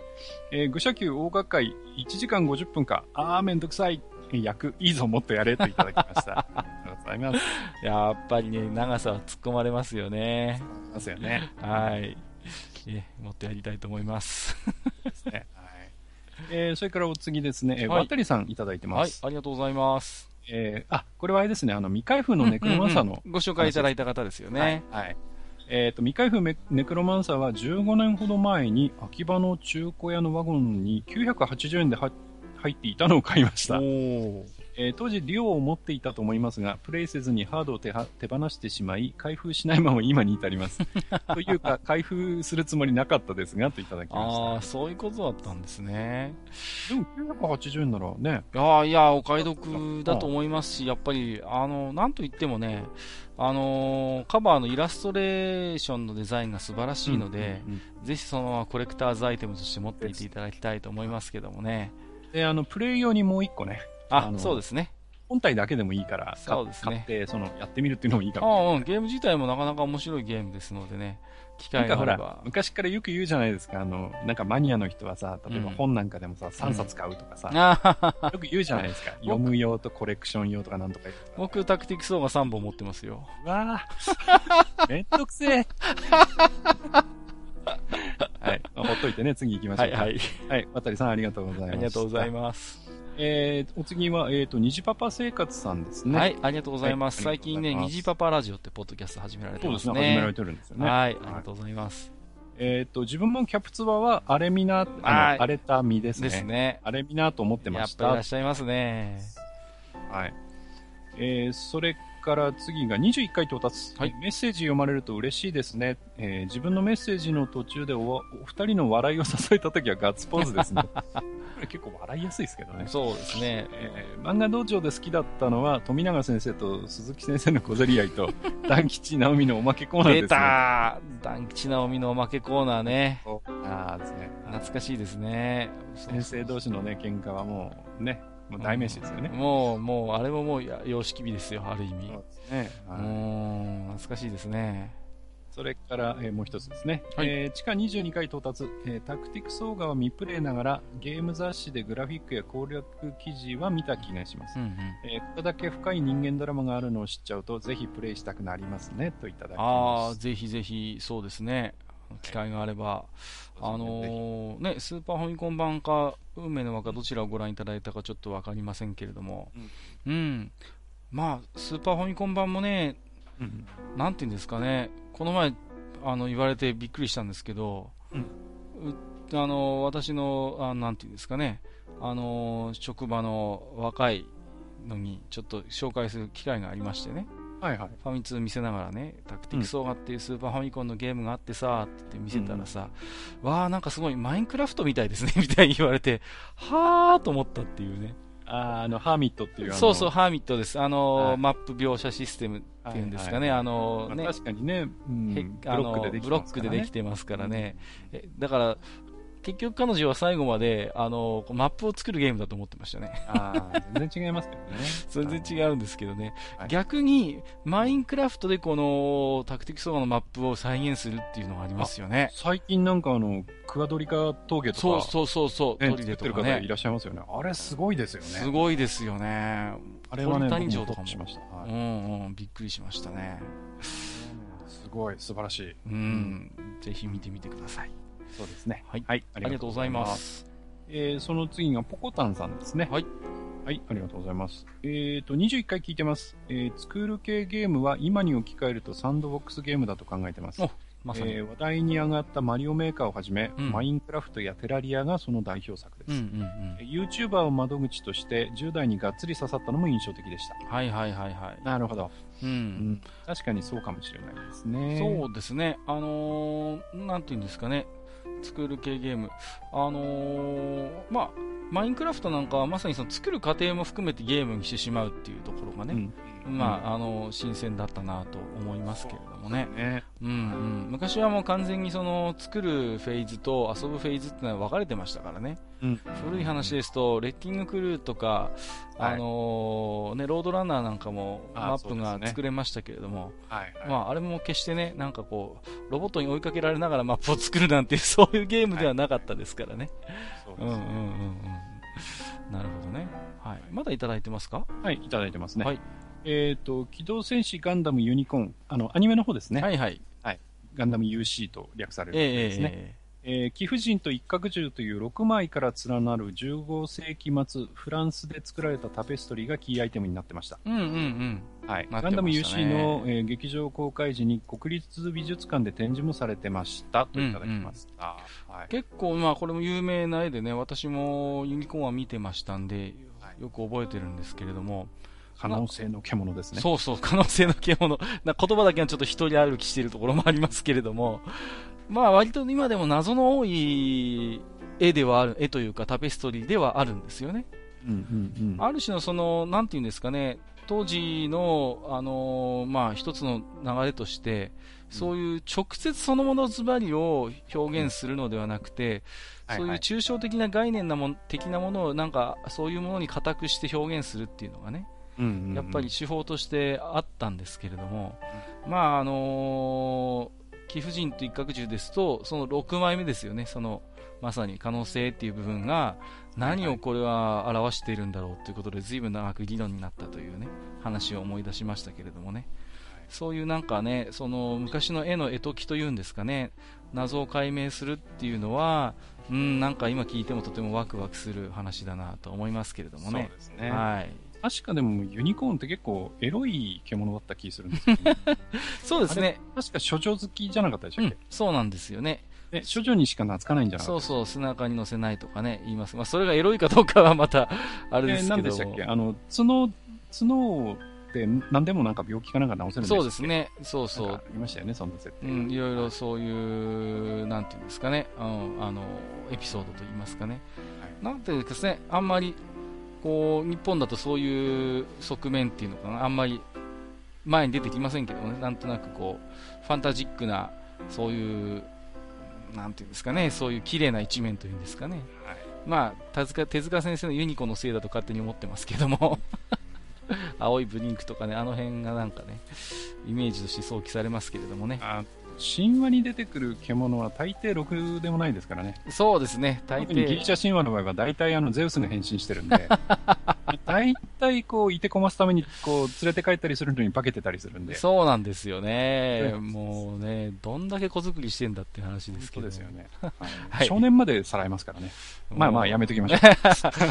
えっと、ポコタンさん、はい、ありがとうございました、はい。ありがとうございます。はい、えっ、と、お次が、あの、テーマのね、あの、お便りもいただいた富安健一郎さんですね。はい。ありがとうございます。はい、ありがとうございます。えー、キャプツバの歌のちょっとあれみなのあれとは放送禁止用語で、やばいやつ、クレイジーなやつ。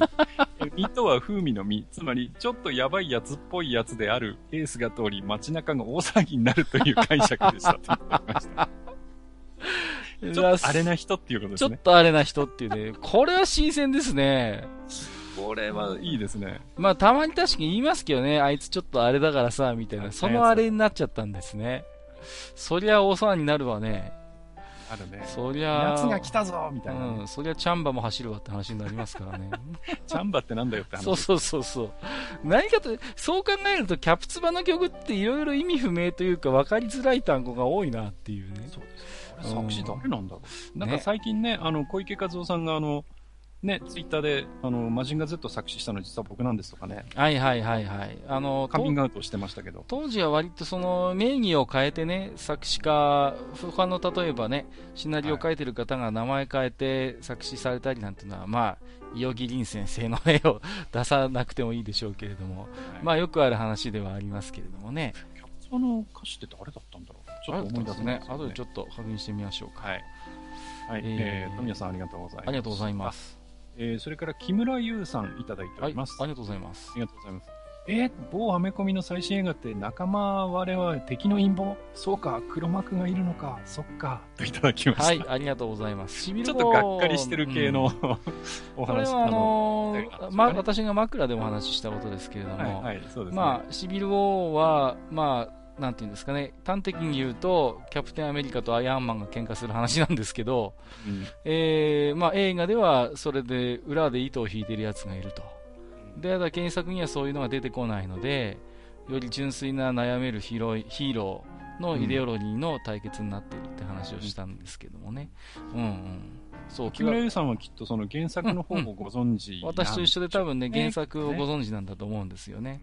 まあね、うん、木村さんがシビルをご覧になっていたかどうかわかりませんけれども、まあ、割とね、映画は映画でいい脚色になってまして、それはそれで見られるものになってますんで、ぜひね、うん、あのー、まあ、原作とはもちろんテイストはだいぶ違いますけどね、はい、ご覧になっていただければなと思いますね。はい、ありがとうございます。えーと、それから、えーと、あ、千秀さんですね。はい、はい、ありがとうございます。ありがとうございます。えー、第19回を拝聴しました。はい、えー、マスターの大事にしてくださいが 中島聖之助に聞こえてきました。お大事になさってください。大変いいものです。はい、ね。あの、仕事してますねってやつですね。はい。まあ、あのね、なんだっけな、なんか昔、ツイッターで見ましたけど、あれ、鑑定士っていう仕事って、なんて言うんですかね、ある種口八丁みたいなところもあるっていうね、中島誠之助さんがやっぱりああいうも持って回った言い方をするっていうのは一つの商売道具なんだろうなとは僕は思いますけれどもね。そうですね。うんうんうん。だから、単純に高い安いって言ってしまうと身も蓋もないんだけれども、うん、なんていうんですか？まあ、これはあの大変いいものなんだけれども残念ながらいいもので大変いっぱい作られたのでそれほど今の価値に置き換えるとねそうね貼るものではないんですみたいなね、うん、うまい言い方するんですよね、うん、だからそういうまあ物の価値の真贋を見定めるというのに付加してやっぱりそのものを所有している人をこううまく乗せてね、うまくお付き合いしていくっていうのもなんか一つああいう人たちのスキルなのかななんてこと思っちゃったりしますけれどもね。いや、やっぱりね、こう、話がうまくないとできない、ですよね、そうそうそう。やっぱりね、言ってることに説得力がないとそもそも商売にならないわけだし、おそらくああいう業界の仕事っていうのはものすごい信頼が大事なね、世界でしょうからね。はい。一方でこういう鑑定士の皆さんのその正解率うん。一体どのくらいなんでしょうね。そうなんですよね。だって、全く僕らには分かんない話なんで。うん。意外と他の専門家から見たら、こいつ的なこと言ってんな、みたいなことあるのかもしれませんけどもね。ですよね。その辺は分かりませんからね。うん、確かに。千秀さん、ありがとうございます。はい、ありがとうございます。えっ、ー、と、次はエリュさんですね。はい、ありがとうございます。えっ、ー、と、バイスはカチュアのことをどう思っていたかについて、えー、エルルート4章でのバイスの断末魔のセリフを、うん、あのいただきましたね。はい。あの、これは、カカチは俺はお前のことが、そうそうそうそう。はい、うん、ね、いや、L ではね、はっきりするんですけどね。うん。うん、まあ、カオスだったのかなっていう、ね、どうなんでしょうね。うん。まあ、本当にルートによって、ガラッと変わる男ですのでね。うん。まあ、やっぱりに憎からずは思ってたんだろうなと、うん、まあこうこういうことだとは思うんですけど、ね、こういうことだとは思うんですけど、まあ、はっきりと言及しないあたりがまたね、いいなとは思うんですよね。そうですねまあ、世の中結構すべてをつまびらかにしない方が良かったりすることも多いですからね。まあ、その辺でね、あの僕らの妄想のつける隙もあるというそうなんですよね。そのある種の 余裕があるというのも一ついいゲームの特徴かなと思います。そうですね。はい。エリュさん、ありがとうございます。ありがとうございます。えー、お次、えー、猫屋さんいただいてます。はい、ありがとうございます。はい、猫関電島の猫屋さんですね。えー、タクティクスオーガは運命の輪をプレイしました。やってた。やりたくなった。買い戻すか。買い戻すか。買い戻しましょう。ありがとうございます。今、廉価版も出てますしね。ください。まあ、とそういうことをね。うん。まあ、大事なことな回言っときます。はい。ね、ぜひぜひ、あの、また遊んでいただいて、新たな発見もあるかなとは思いますね。また、聞いていただいた後でやっていただくと、ね、そうですね。はい。また、あの、ね、やったりして感想があればね、どしどしお寄せいただければと。うん、タクティクスオーガはね、まあ、一回やりましたけど、またね、違う観点からね、いくらでも語れるものなので、でねはい、またそのうちやると思いますよ。この、あのー、僕らね、あの、お互いにいろいろネタ持ってますんでね。そう。このとこと、このタクティクスオーガに関してはね、いろいろ持ってますので、ぜひ小出しにしながらね、そうですね。やっていきたいと思いますんで。はい、おせぶりなことを言いつつ、次行きたいと思います。ありがとうございました。ありがとうございます。えー、勝元さんからいただいてます。はい。えー、タクティクスオーが語る上で大事な要素をメールに書くの忘れてた。うん、えー、二つ名についてもお二人に語ってほしい。はいはいはい。リメイク版では何か事情があって削除されたらしい。残念。うんうんうん、で、えー、その二つ名についてなんですけど、はいはい。えー、好きな二つ名は帰国の現像、甲骨のモルドバ、うん、無神論者フィリニオン、うん、えー、かわいそうなのはゲグバパール。もう早ただの悪口でしかないといただきま。そうそう。スーパーファイコン版ではこのね、敵のリーダーに二つ名がついてましてね。うん、うん、これはね、かっこよかったですよね。そうですね。うん、よかったですよね。カッコはあの好きな二つ名ってありました？ええー、いやー、急に聞かれると難しいなあ、そうですか。ゲグバパールは好きですよ。ね、ゲグバパールいいですよね。はい、僕はね、結構ね、激高のアバインと、はいはいはい。あと、象牙のジルドアああ、障害ですか、うん、あれは。象牙って読みたい、ね、ああ、なるほどね。はいはいはいはい。うん、その辺かな。うんうんうん、なるほどね。結構好きかな。いいですね。無神論者フィリニオン僕好きですね。そのまんまやん。うん。でも、価値を殺さないとお目にかかれない人ですけど。ああ、そうか、そうか、そうですね。まあね、いかにもガンナーというような感じがしますけどね。あとはそうだな、甲骨のモルドバはやっぱり、うんはい、僕も大好きですね。あの、運命の輪ではね、残念ながらネクロマンサーになってるんですけど、クラスが。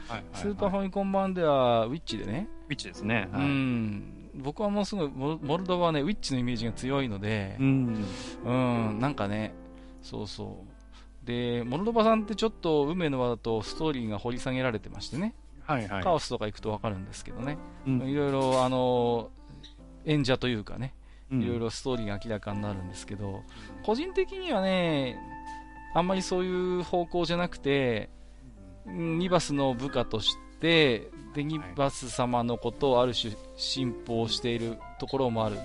で、甲骨のモルドバがなぜ、何に甲骨しているのかっていうのもちょっと気になるところで、はいはいはい、まあね、あのー、一説によると、あのー、一生懸命、あのー、除霊しているプレザンスに甲骨としてるんじゃないかっていう噂もありましたけど、そんなことはないですね。そんなことはない。はい。はい。ありがとうございました。まあね、また、あの、タクティクスオーガについて、ね、そうですね。まあぜひ今度は、あの、本当個々のキャラクターに光を当ててね、語ってみるのも面白いかなと思います。うんそすね、その時にぜひね、あのー、あれですね、あの、この二つ名の話もぜひしたいですね。印象的な敵リーダーということでもね、いくらでも語れると思いますからね。ねはい。はい。ありがとうございます。はい、さんありがとうございました。えーと、次ですね。えーと、とろろさんでいいのかな？はい、とろろさん。はい、いただいてます。はいえー、地下22回を拝聴。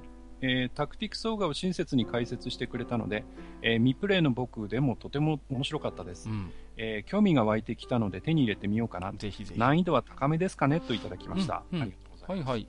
うん。まあ、これもね、先ほど少し話はしましたけれども、はいはい。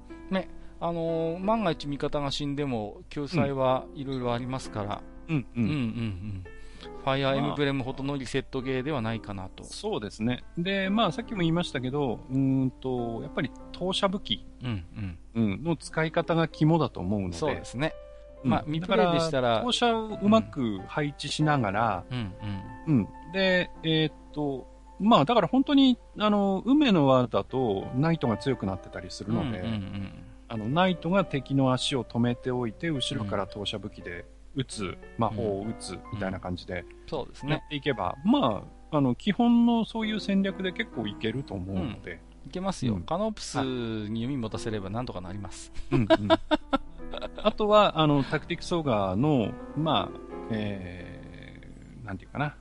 うん、まあ、上等手段とすれば、まあ、カノプスとかそういう、えー、うん、キャラを使って高いところをとりあえず取っちゃうと、うん、そうそう、うん、本当に高さの有利がものすごい、はっきり出るゲームなんで、うんうんうん、その辺をやっていけばまあまああのシミュレーションをそこそこやってる方だったら、特に問題ないんじゃないかなと思いますね。なんかね案外タクティクスが以降うん、高さの概念で有利不利がはっきりするシミュレーションゲームってありそうであんまない気がしますね。ないですね。ないですよね。ないです、ないです。うん。そう、だからさ、タクティクスオーガーで、これでね、みんな他のゲームメーカーは、あ、この概念面白いね、使えるなって言って、真似するかと思いきや案外ないなっていうね。ないですね。そう、うん、そう。正直言ってだって、ファイナルファンタジータクティクスだってそこまで高所低所の、うん、ないですね。ね、あの、有利不利ってはっきりはないじゃないじゃないですか。ないです、ないです。うん、タクティクスオーガーほどは。うん。タクティクスオーガー面白いのは同じマップでも上から攻め下がるのと、下から攻め上がるのでは、全く難易度が違うっていうね。違いますね。はい、ものすごい苦労するんですよね、下から上に攻め上がるのはね。そうそうそうそう。いやー、だからね、こういうはすごい、いい概念を発見したな、ゲームメーカーはと思ってたんだけど、案外追随するゲームが出なかったな、今も出てないなという印象があります。まあ、ぜひね、あの、挑戦してみてほしいな。はい、ぜひぜひ。はい、ありがとうございます。ありがとうございます。えーと、それからハッシュタグは最後かな。はい。えーと、天ぷらナイトさんいただいてます。ありがとうございます。えー、これは今回のテーマに関してですね、うんうん、えー、西洋絵画か、MTG のカードイラストかなといただきました。ギャザーのね、マジック・ザ・ギャザリング。うん。まあでも、トレーディングカードゲーム、まあリアルのやつ、うん、まあそうですけども、うん、やっぱある種の、なんていうんですかね、うーんと、イラストレーターさん、力のあるイラストレーターさんがご飯を食べるための一つのね、うん、有力なツールになっていることは間違いないですよね。うん。あの私もここだけの話ですけども、うん、まあ、もちろんギャザではありませんけども、カードゲームのフレーバーテキスト的なものをですね、はい、書いたりする仕事をやったこともありますけれどもね、はいはい。うんうん。あのー、僕がやった時はね、うん、先にテキスト書けって言われて、テキスト書いて、うん、後から絵がついたんですよ。うん、でもね、イラストレーターさんすげえなと思ったのはね、うん、ほとんど自分がイメージしたような形できちんとやっぱ後から絵を乗っけてくれたりね、まあ後でちょこちょこ微調整があったりするんですけれども、いややっぱりすごいな、プロのイラストレーターすげえなっていうふうになんか思い直しましたね、あのトレーディングカードゲームの仕事をした時はね。うん。あ僕も今いくつかあのソシャゲやってますけど、うんうんうん、これでね、まあ、さっきも言いましたけど例えば末見淳さんとか、うん加藤直之さんとかがもしイラスト描くなんてなったら、はいはいはい。飛びついちゃうだろうな。いやー、飛びつきますよね。それはね、本当に。うーん、やっぱそれだけやっぱりイラストにね、ぐいぐいやっぱり引き込まれますし、あとはまあ、ギャザーであればね、まさに、まあ、あの、なんていうんですかね、そこにある種の意味とか、うんうん、えー、やはり物語なんですよね。が、やはり加わってくるものが多いですからね。うん。うんうんうんまあ、一方でね、今のその、まあ、ある意味、こう乱造というか乱発されてるソシャゲ界において、その、えー、絵を描くそのイラストレーターさん、うん、絵師さん、うんうん、あまあ、なんていうか、非常にこう酷使されてしまってるという現状があるみたい、まあ、たびたびね、言及されますよね。のとても安い、ね、その辺もね、何か、まあ僕、僕は何も語ることができませんけど、いやいや何かあればね、何かそうですね。話題にしてみたいなと思いますけどね。あるいはね、やっぱり工夫がないソシャゲだと、ただただ露出の高い女の子が前面に出てきてね、うん、っていうのもまたなんかなって思うんですよね、やっぱり。ね、絵を描かせて、ろくに報酬を支払わないとかね、なんかそんなブラックな話も聞こえてきますけど。いろいろこの、ね、ガードゲームとイラストの話はいろんな観点から語れそうなんで、またね、機会があればお話ししていきましょうね。うねはい、ありがとうございます。えー、続きましてですね、Gmail の方でも何通かいただいてますので、はいはい、ここからは私の方で紹介をさせていただきます。はい、ますえっ、ー、と、シンノスさんですかね、いただきました。はい、ありがとうございます。はじめまして、最近聞き始め、地下10階までたどり着きました。えー、コンシューマーはカセットビジョンとピュータからの年代ですので、とても楽しく聞かせていただいております。えー、ポッドキャストでは英会話の番組をいくつか聞いていただけだったのですが、えー、たまたま空いた時間に未再生エピソードがなくなってしまい、なんとなく検索して、なんとなく聞き始め、気がつくと地下迷宮深く深くへと潜るようになってしまいました。うん、F1 話も楽しく聞かせていただきました。外部コントローラーの話はコーヒー吹き出しました。ソシャゲ課金のお話はぜひその場で一緒に白熱したかった。などなど聞いていて非常に楽しい話題ばかりですので、早急に追いつきたいと思います。早急にか、早急に追いつきたいと思います。えー、毎回配信お疲れ様です。早く追いつきたいですが、追いつけないほどのペースでの更新も期待しております といただきました。はい、ありがとうございます。ありがとうございます。いやー、なかなかね、ペースはこれぐらいが、うん、えー、限度かなという気もしますけれども、ねはい、まあでも、いろいろね、細かくそれぞれの回の感想などもいただきまして、ありがたいですね。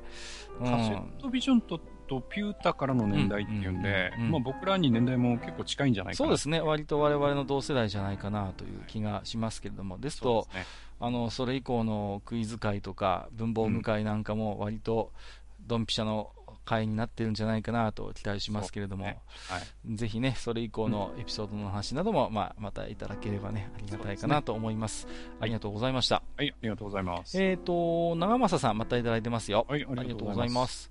地下22回拝聴しました。えー、ラジオ聞いていたらやりたくなり、タクティクスオーが早速購入しました。じゃあマスター、いつものやつどうぞ。はい、スクエニさん、僕らに何かください。ありがとうございました。えっと、それにしても、冒頭の方でマスターの、うわーめんどくせえ、素敵すぎます。愚者の宮殿、本当に飲みに行きたくなりますね。いつも楽しい放送ありがとうございます。それでは失礼します。といただきました。はい、ありがとうございます。もうね、もう、マスターはね、基本的にもう、あの、思ったことが全部口をついて出ちゃいますのでね、大変申し訳ないんですけども、そうですね。はい。もうあのね、めんどくさいということでね、うん、まあ、あのね、タクティクスオーガ早速購入ということでね、ありがたいですね。はい、ぜひ、ね、まあ、うん、本当にこれからもね、タクティクスオーガはたびたびこのポッドキャストでもあの、お話をしていくので、まあ、ぜひやっていただければまたタクティクスオーガ会でね、いろいろと、あの思うところもあるかなと思いますので、その際にはまたね、お便りなどもいただければと思います。ありがとうございます。はい、ありがとうございます。えっ、と、ヤママンさん依頼、い、ただきましたよ。ありがとうございます。はい、ありがとうございます。えー、いつも楽しく拝聴しています。21回まで潜りました、長崎のサイレントリスナー、ヤママンと申します。お初ですね。ありがとうございます。はい、えー、7回 TRPG の話で、ジデラクサイさんが、リプレイ集が遊び方のお手本となったとおっしゃいましたが、まさにその通りだと思います。実はそのリプレイを最初に実践してみせたのは、コンプティーク86年9月号から掲載されたロードストー戦記なんですよね。当時あまり知られていなかった TRPG をグループ SNE の方々が D&D ダンジョンズドラゴンズのプレイ内容を掲載することで、えー、世に広めようという趣旨ではなかったかと記憶しています、えー、それが伊豆淵豊さんの挿絵などから人気に火がつき小説化されその後の発展は皆さんの知るところかと思います版権の都合で掲載時のままのリプレイ集は販売されなかったようですが、点々点。今や日本における全てのエルフの原型となったであろうディードリットが誕生して30年も経つのかと思うと感慨深いものがありますねといただきました。ありがとうございます。この方もだいぶ詳しい方ですね。そうですね。自堕落斎さんと話が合いそうだ、うん。まあ、あのー、私はやっぱりあのなんていうんですかね「ホビットの冒険」とか「指輪物語」でエルフを知りましたので、ね。うん、ディードリットを見たときにね随分耳が長いなと、うん、こんなに長いのかっていうので、うん、びっくり仰天しましたけれども、はい、ただ、ロードスト戦記以降のエルフといえば、あのとんがり耳がね、うん、割とスタンダードになっていきましたから、まあそういう意味でもロードスト戦記すげえなと。そうですね。それまでの指輪物語のお約束がなんかね、もう一気に変わってしまったというのはよく覚えてますけれどもね。まあ、指輪物語についてもね、まあ映画もあるんで、はい。まあ、話してみたいなという気がしますけども。そうですね。ちょっと、収集つかなくなるかな。いやいやいや、いいんですか。ぜひぜひ、あのー、話してみましょうよ。はい、あのー、いいと思いますよ。うん。あのね、邪悪な魔法使いサルマンを演じているのがクリストファー・リーというね、はい、そうですね。ねまあ、なんていうんですかね、ああいう知的な悪役っていうのは、うん、うん、貴重な役者さんだなと。そうですね、うん、やっぱ私はね、ドゥーク伯爵とかも思い出すんですけどね、うん、スター・ウォーズのね。そうですね。うん。やっぱりなんていうんですか、あのー、確かあの方は、えっ、ー、と、サーの称号とかも、あの、もらってるような方だったと思うんですけどね。うん、で、あのー、割とね、なんていうんですか、えー、あの海外の方の反応を聞くと、やっぱりね、あの、英語の発音が素晴らしいっていうね、感想をよく耳にするんですよね。ある種のその貴族的な言い回しというか、やっぱりそういう雰囲気がやっぱり出るんだと、でこれは波の役者じゃ出せないよななんていうね、あのそんなあれもありますけどもね、サルマンもまさにそういう意味ではね、ハマり役だったなと。まあ、本当語り始めると長いわ。ダメだ、ダメだ。長い またこれもどっかで喋りましょう。やりましょうかね。はい。えー、山本さん、ありがとうございました。はい、またよろしくお願いします。えっ、と、聖子さんいただいてますよ。前回ご紹介させていただきました。ありがとうございます。はい、えー、かっかさん、萩和さん、最後です。えー、地下22回聞かせていただきました。まさかあんなにきっちりと本文を読んでいただけるとは思っていませんでした。貴重な収録時間を割いていただいて、本当にありがとうございます。えー、タクティクスオーガのお話、未プレイの私でもとても楽しめました。と言いつつ、やはり自分でも体験したくなったので、早速 PSP 版を買いに行きます。おー、素晴らしい。えー、今から PSP のセレクトボタンが持つのかすでに心配です。それでは次回の配信も楽しみにしています。といただきました。はい、ありがとうございます。ありがとうございます。推進、えー、カッカさんのような文章というのは褒め言葉ですよ。えー、笑いと。ありがとうございます。大丈夫でしょうかね。いやいやいや、でもね。ま、ここにもね、購入者が。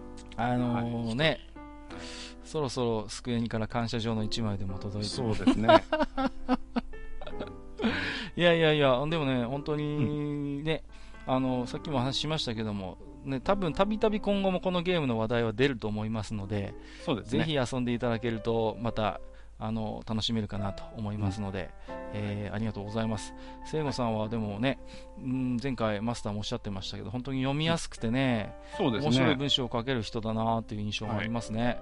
はい、うんうんうん、ありがとうございます。なんか、ね、我々を乗せるのはとても上手い人のような気がしますけれどもありがとうございます。えっと、ドランネコさんいただきましたよ。はい、初めてですね。ありがとうございます。う んえー、はじめまして、ツボな話題の数々に楽しく拝聴させていただいています。えー、タクティクスオーガの思い出は、サブクエストの死者の宮殿の90回層で何度もゲームオーバーになり、本編クリアする前に心折れ挫折したことが思い出です。ニュートラルコースでした。えー、配信楽しみにして、配信楽しみにしていますので、末長い配信をお願いしますといただきました。はい。ありがとうございます。ね、90回はね、あの、覚えてます、うん、あの、ぐるぐるぐるぐるしてるとこなんですよ。で崖崖で仕切られててね、うんうんうん、あのー、クリティカルとかうっかり食らうものならもう谷底に落ちてっていうね、うん、でもね、死者の宮殿90回ぐらいまで行くと、うん、もうある程度そのパターンが確立してきてて、そうそうそうそう。まあその人その人だと思うんですけど、うん、あの、接敵する頃にはかなり敵が減ってると思うんですよね。そうですね。スターティアラとかも、うん、まあ、通常ですと手に入ってますから、うん、言語魔法とかもね。まあ、まあ、その人その人なんでしょうけどね。うんうんうん。うん、そうですね。あのー、楽する方、楽する方だったんで。うん。なんていうんですか、キリのいい、あの、階層じゃなくて、いわゆる普通のなんか道場みたいなマップあるじゃないですか。はいはいはい。普通の91回、92回とかの。うんうん、うん、あそこでガーディアンが出ると苦労しますけどね。あはいはい、すぐ接敵するから、うん、割とだからあの霧のいい、ま、あの階層で、うん、広いマップでガーディアンが出るとラッキーと思いましたけどね、うん、うん、いやでも90回とかでゲームオーバーになると心折れますわな。折れるね、うん。あのスーパーファミコン版はね、あの中途セーブがロードすると消えてしまいますからね。本当に取り返しがつかなくなっちゃうから、ね、ファイヤークレストのためには頑張らないと。そうなんです。そうなんですよ。ね、ガラスのかぼちゃくれますから。もう、もうもらえないけどね。もうもらえませんけど。えー、ドラネコさん、ありがとうございました。はい、ありがとうございました。えっ、と、今回最後のお便りになります。はいはい。えー、ラジオネーム、馬 AD さん、馬 MD さんですかね。はい、はい、はい。えー、お初の方ですね。ありがとうございます。はいえー、マスター様、カッカ様、いつも楽しく拝聴させていただいております。ありがとうございます。はい、ありがとうございます。現在、マレーシア国際空港で22回拝聴中です。すげえな。この度、マレーシアにて初ルートビア体験しました。マレーシアにはサルシなる飲み物、飲料もあり、こちらはサロンパス100%に対し、ルートビアはサロンパスプラス黒糖のようなコクがありました。ちなみに私はどちらもごくごくいけますよ。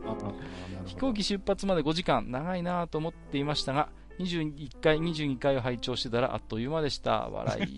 長いからね、うん、えー、もうすぐ飛行機が出発なので、この辺りで失礼いたします。次の回も楽しみにしております。それでは、といただきました。ありがとうございます。はい、います。いやー、嬉しいですね。なんか、うん、マレーシアで聞いてる、愚者の宮殿を。はいはいはい、えらいことになってまいりました。国際的になってきましたね。大丈夫ですかね。空港で止められませんかね。危険思想の番組を聞いているということで。えっ、ー、と、サルシこれサルノンパス100%っていうの気になりますね、ちょっとね。うん、すごいですね。ルートビア確かにね、サロンパスプラス変なね、甘みがあるんですよ。はははそれが僕はもう全然ダメなんですけど、うん、でもサロンパス100%もちょっと僕はごくごくいける自信はないですね。その辺はやっぱりその、味覚の違いというかね。そうなんですよね。うん、やっぱりね。向こうの人に近いか、うん、そうじゃないかっていうところなんでしょうね。ところ変わればっていうことなんだと思いますけど、そう考えるとね、コカ・コーラってすげえなと思いますよね。どの国でも大体同じ味と言いますかね。まあ、まあ、確かにそうですね。うん、受け入れられる味じゃないですか。はい、やっぱそう考えると偉大な飲料ですよ。確かにそうですね。はい、えっ、ー、と、あれなんですかね。うん、普段から向こうにいらっしゃる方なのか、あるいはたまたま普段は日本にいてね、お仕事で行かれているのか、ね、はい、えー、ありがとうございます。また今後ともね、はい、えー、本日も多分ね、空港で待つにはちょうどいい具合の尺になっているかと思いますけれども。長いですかね、今回は。はい、よろしくお願いします。ありがとうございました。はい、ありがとうございます。えー、ということでね、えー、前回ご紹介できなかったお便りも含めまして、えー、今回もね、いっぱいご紹介をさせていただきました。はい、えー、ね、私ども愚者の宮殿では、えー、皆様からのお便りをお待ちしておりますので、えー、うん、引き続きハッシュタグ、あるいは、えー、Gmail 等にてね、いただければ、うん、えー、私のマスターも大変喜びますので、よろしくお願いいたします。よろしくお願いいたします。以上、お便り紹介のコーナーでした。はい、ありがとうございました。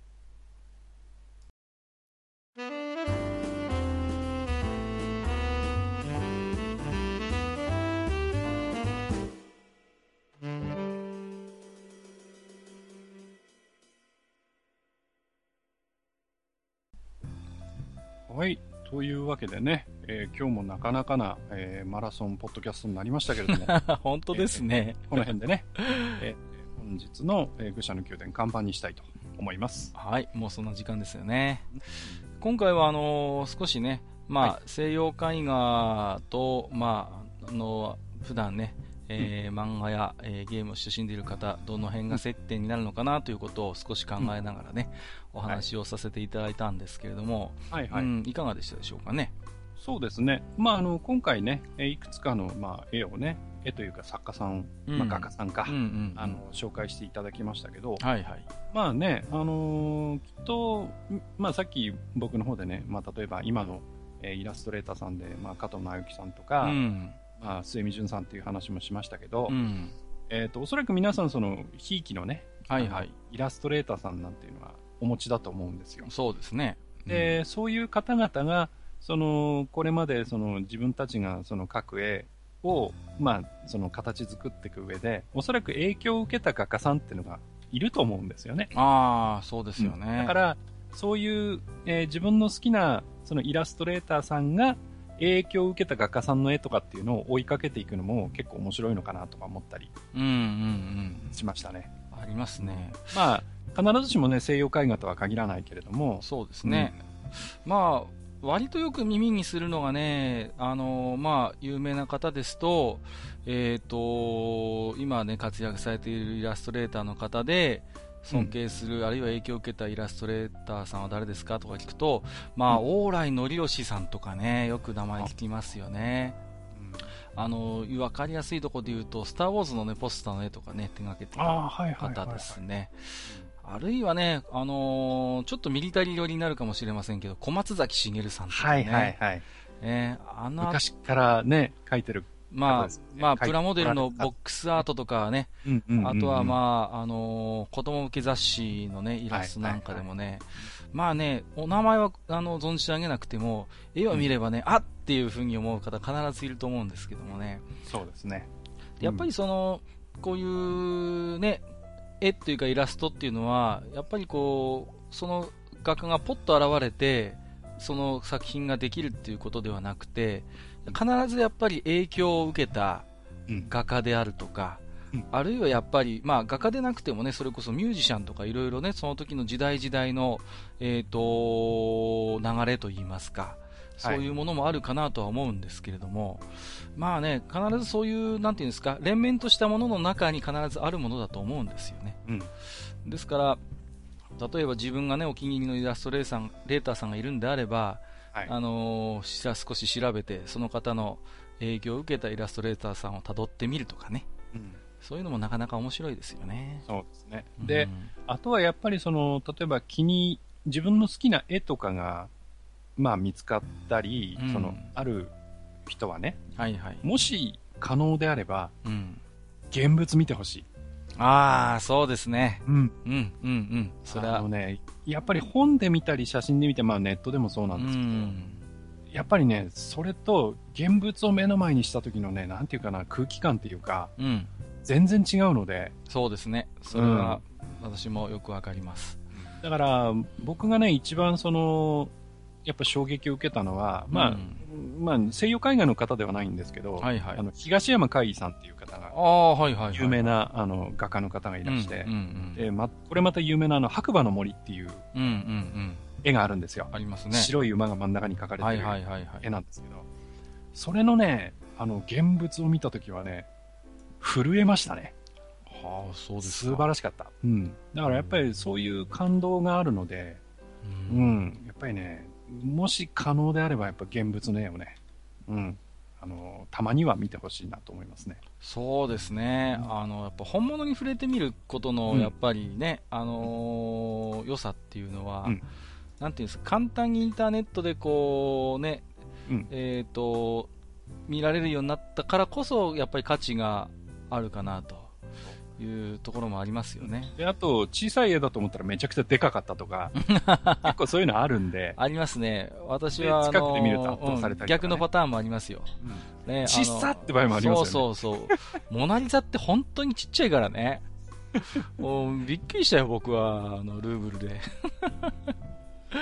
まあ本当そんなこともありますけれどもね。えっ、ー、と、ぜひまあ、あの、今はね、本当に、それこそね、ゲームやアニメで活躍されているイラストレーターさんの方の、まあ、あの展覧会のようなものも昔に比べればやっぱり随分やるようになってきたかなとは思うんですよね。ねうん、ですからそういうのに触れられる機会も増えてきたかなとは思いますので、でね、えー、ぜひぜひ機会があればね、あのそういう本物に触れてみるいかがでしょうかね。ただの怪しげな版が売ってるところがあるんで、そういうは気をつけていただいて。そういうのはね、はい、まあ確かにそうですよね。私、とかね、あよくそういうのがあるんで。僕はね、自分の中でルールがありまして、まあ、美術館とか展覧会とか行くと、必ず1枚だけポストカードをね、買って帰るっていう縛りにしてるんですよ。気に入った絵が何枚もあっても、もう必ず1枚に絞るっ。で厳選して厳選して、もうあのよくあの、ね、展覧会の出口付近に待ち構えてるじゃないですか、うんうんうん、あそこで30分ぐらい、うーんとなりながらね、1枚だけ買って帰るなんてことがありますけれどもね、それはね、なんかマイルールとしてなぜかあのはい、用意してます、再現なくなっちゃうんで、始めちゃうとね。うん、はい、えー、ということでですね、はい最後に次回予告なんですけども、はい、えー、久しぶりの登場です。えっ、ー、と、はい、誰かがおっしゃってましたけれども、ビッグ3の一角、うん、ビッグかどうかわかりませんけど、はい、態度はビッグですけどね。えっ、ー、と、自堕落斎さんね、あのー、お迎えしたいと思いますよ。はいはい。はい。ね。あのーはい、ということで、えー、次回はですね、えー、はい、MMORPG の、まあ、あのある種の始祖とも言うべきですね、はい、ウルティマオンラインの話をしたいなと思ってるんですよ。そうですか。うん、はいはい。今だからこそね、ウルティマオンラインを振り返るといろいろ懐かしいこともあれば、いろいろうん考えさせられることもあるかなと思いますので、はいえー、次回は、えー、ジダラクサイさんを迎えまして、す、うん、べ、えー、てはここから始まったウルティマオンラインと題しまして、えー、語っていきたいと思いますよ。なるほど。はい。ということで、えー、次回のね、えー、放送も楽しみにしていただければと思います。ね、はい、はい、えー、ここまで、えー、お付き合いいただきましてありがとうございました。えー、本日も、えー、お送りいたしましたのは、私こと閣下と、私こと埴輪でございました。本日もご聴取いただきましてありがとうございました。ありがとうございました。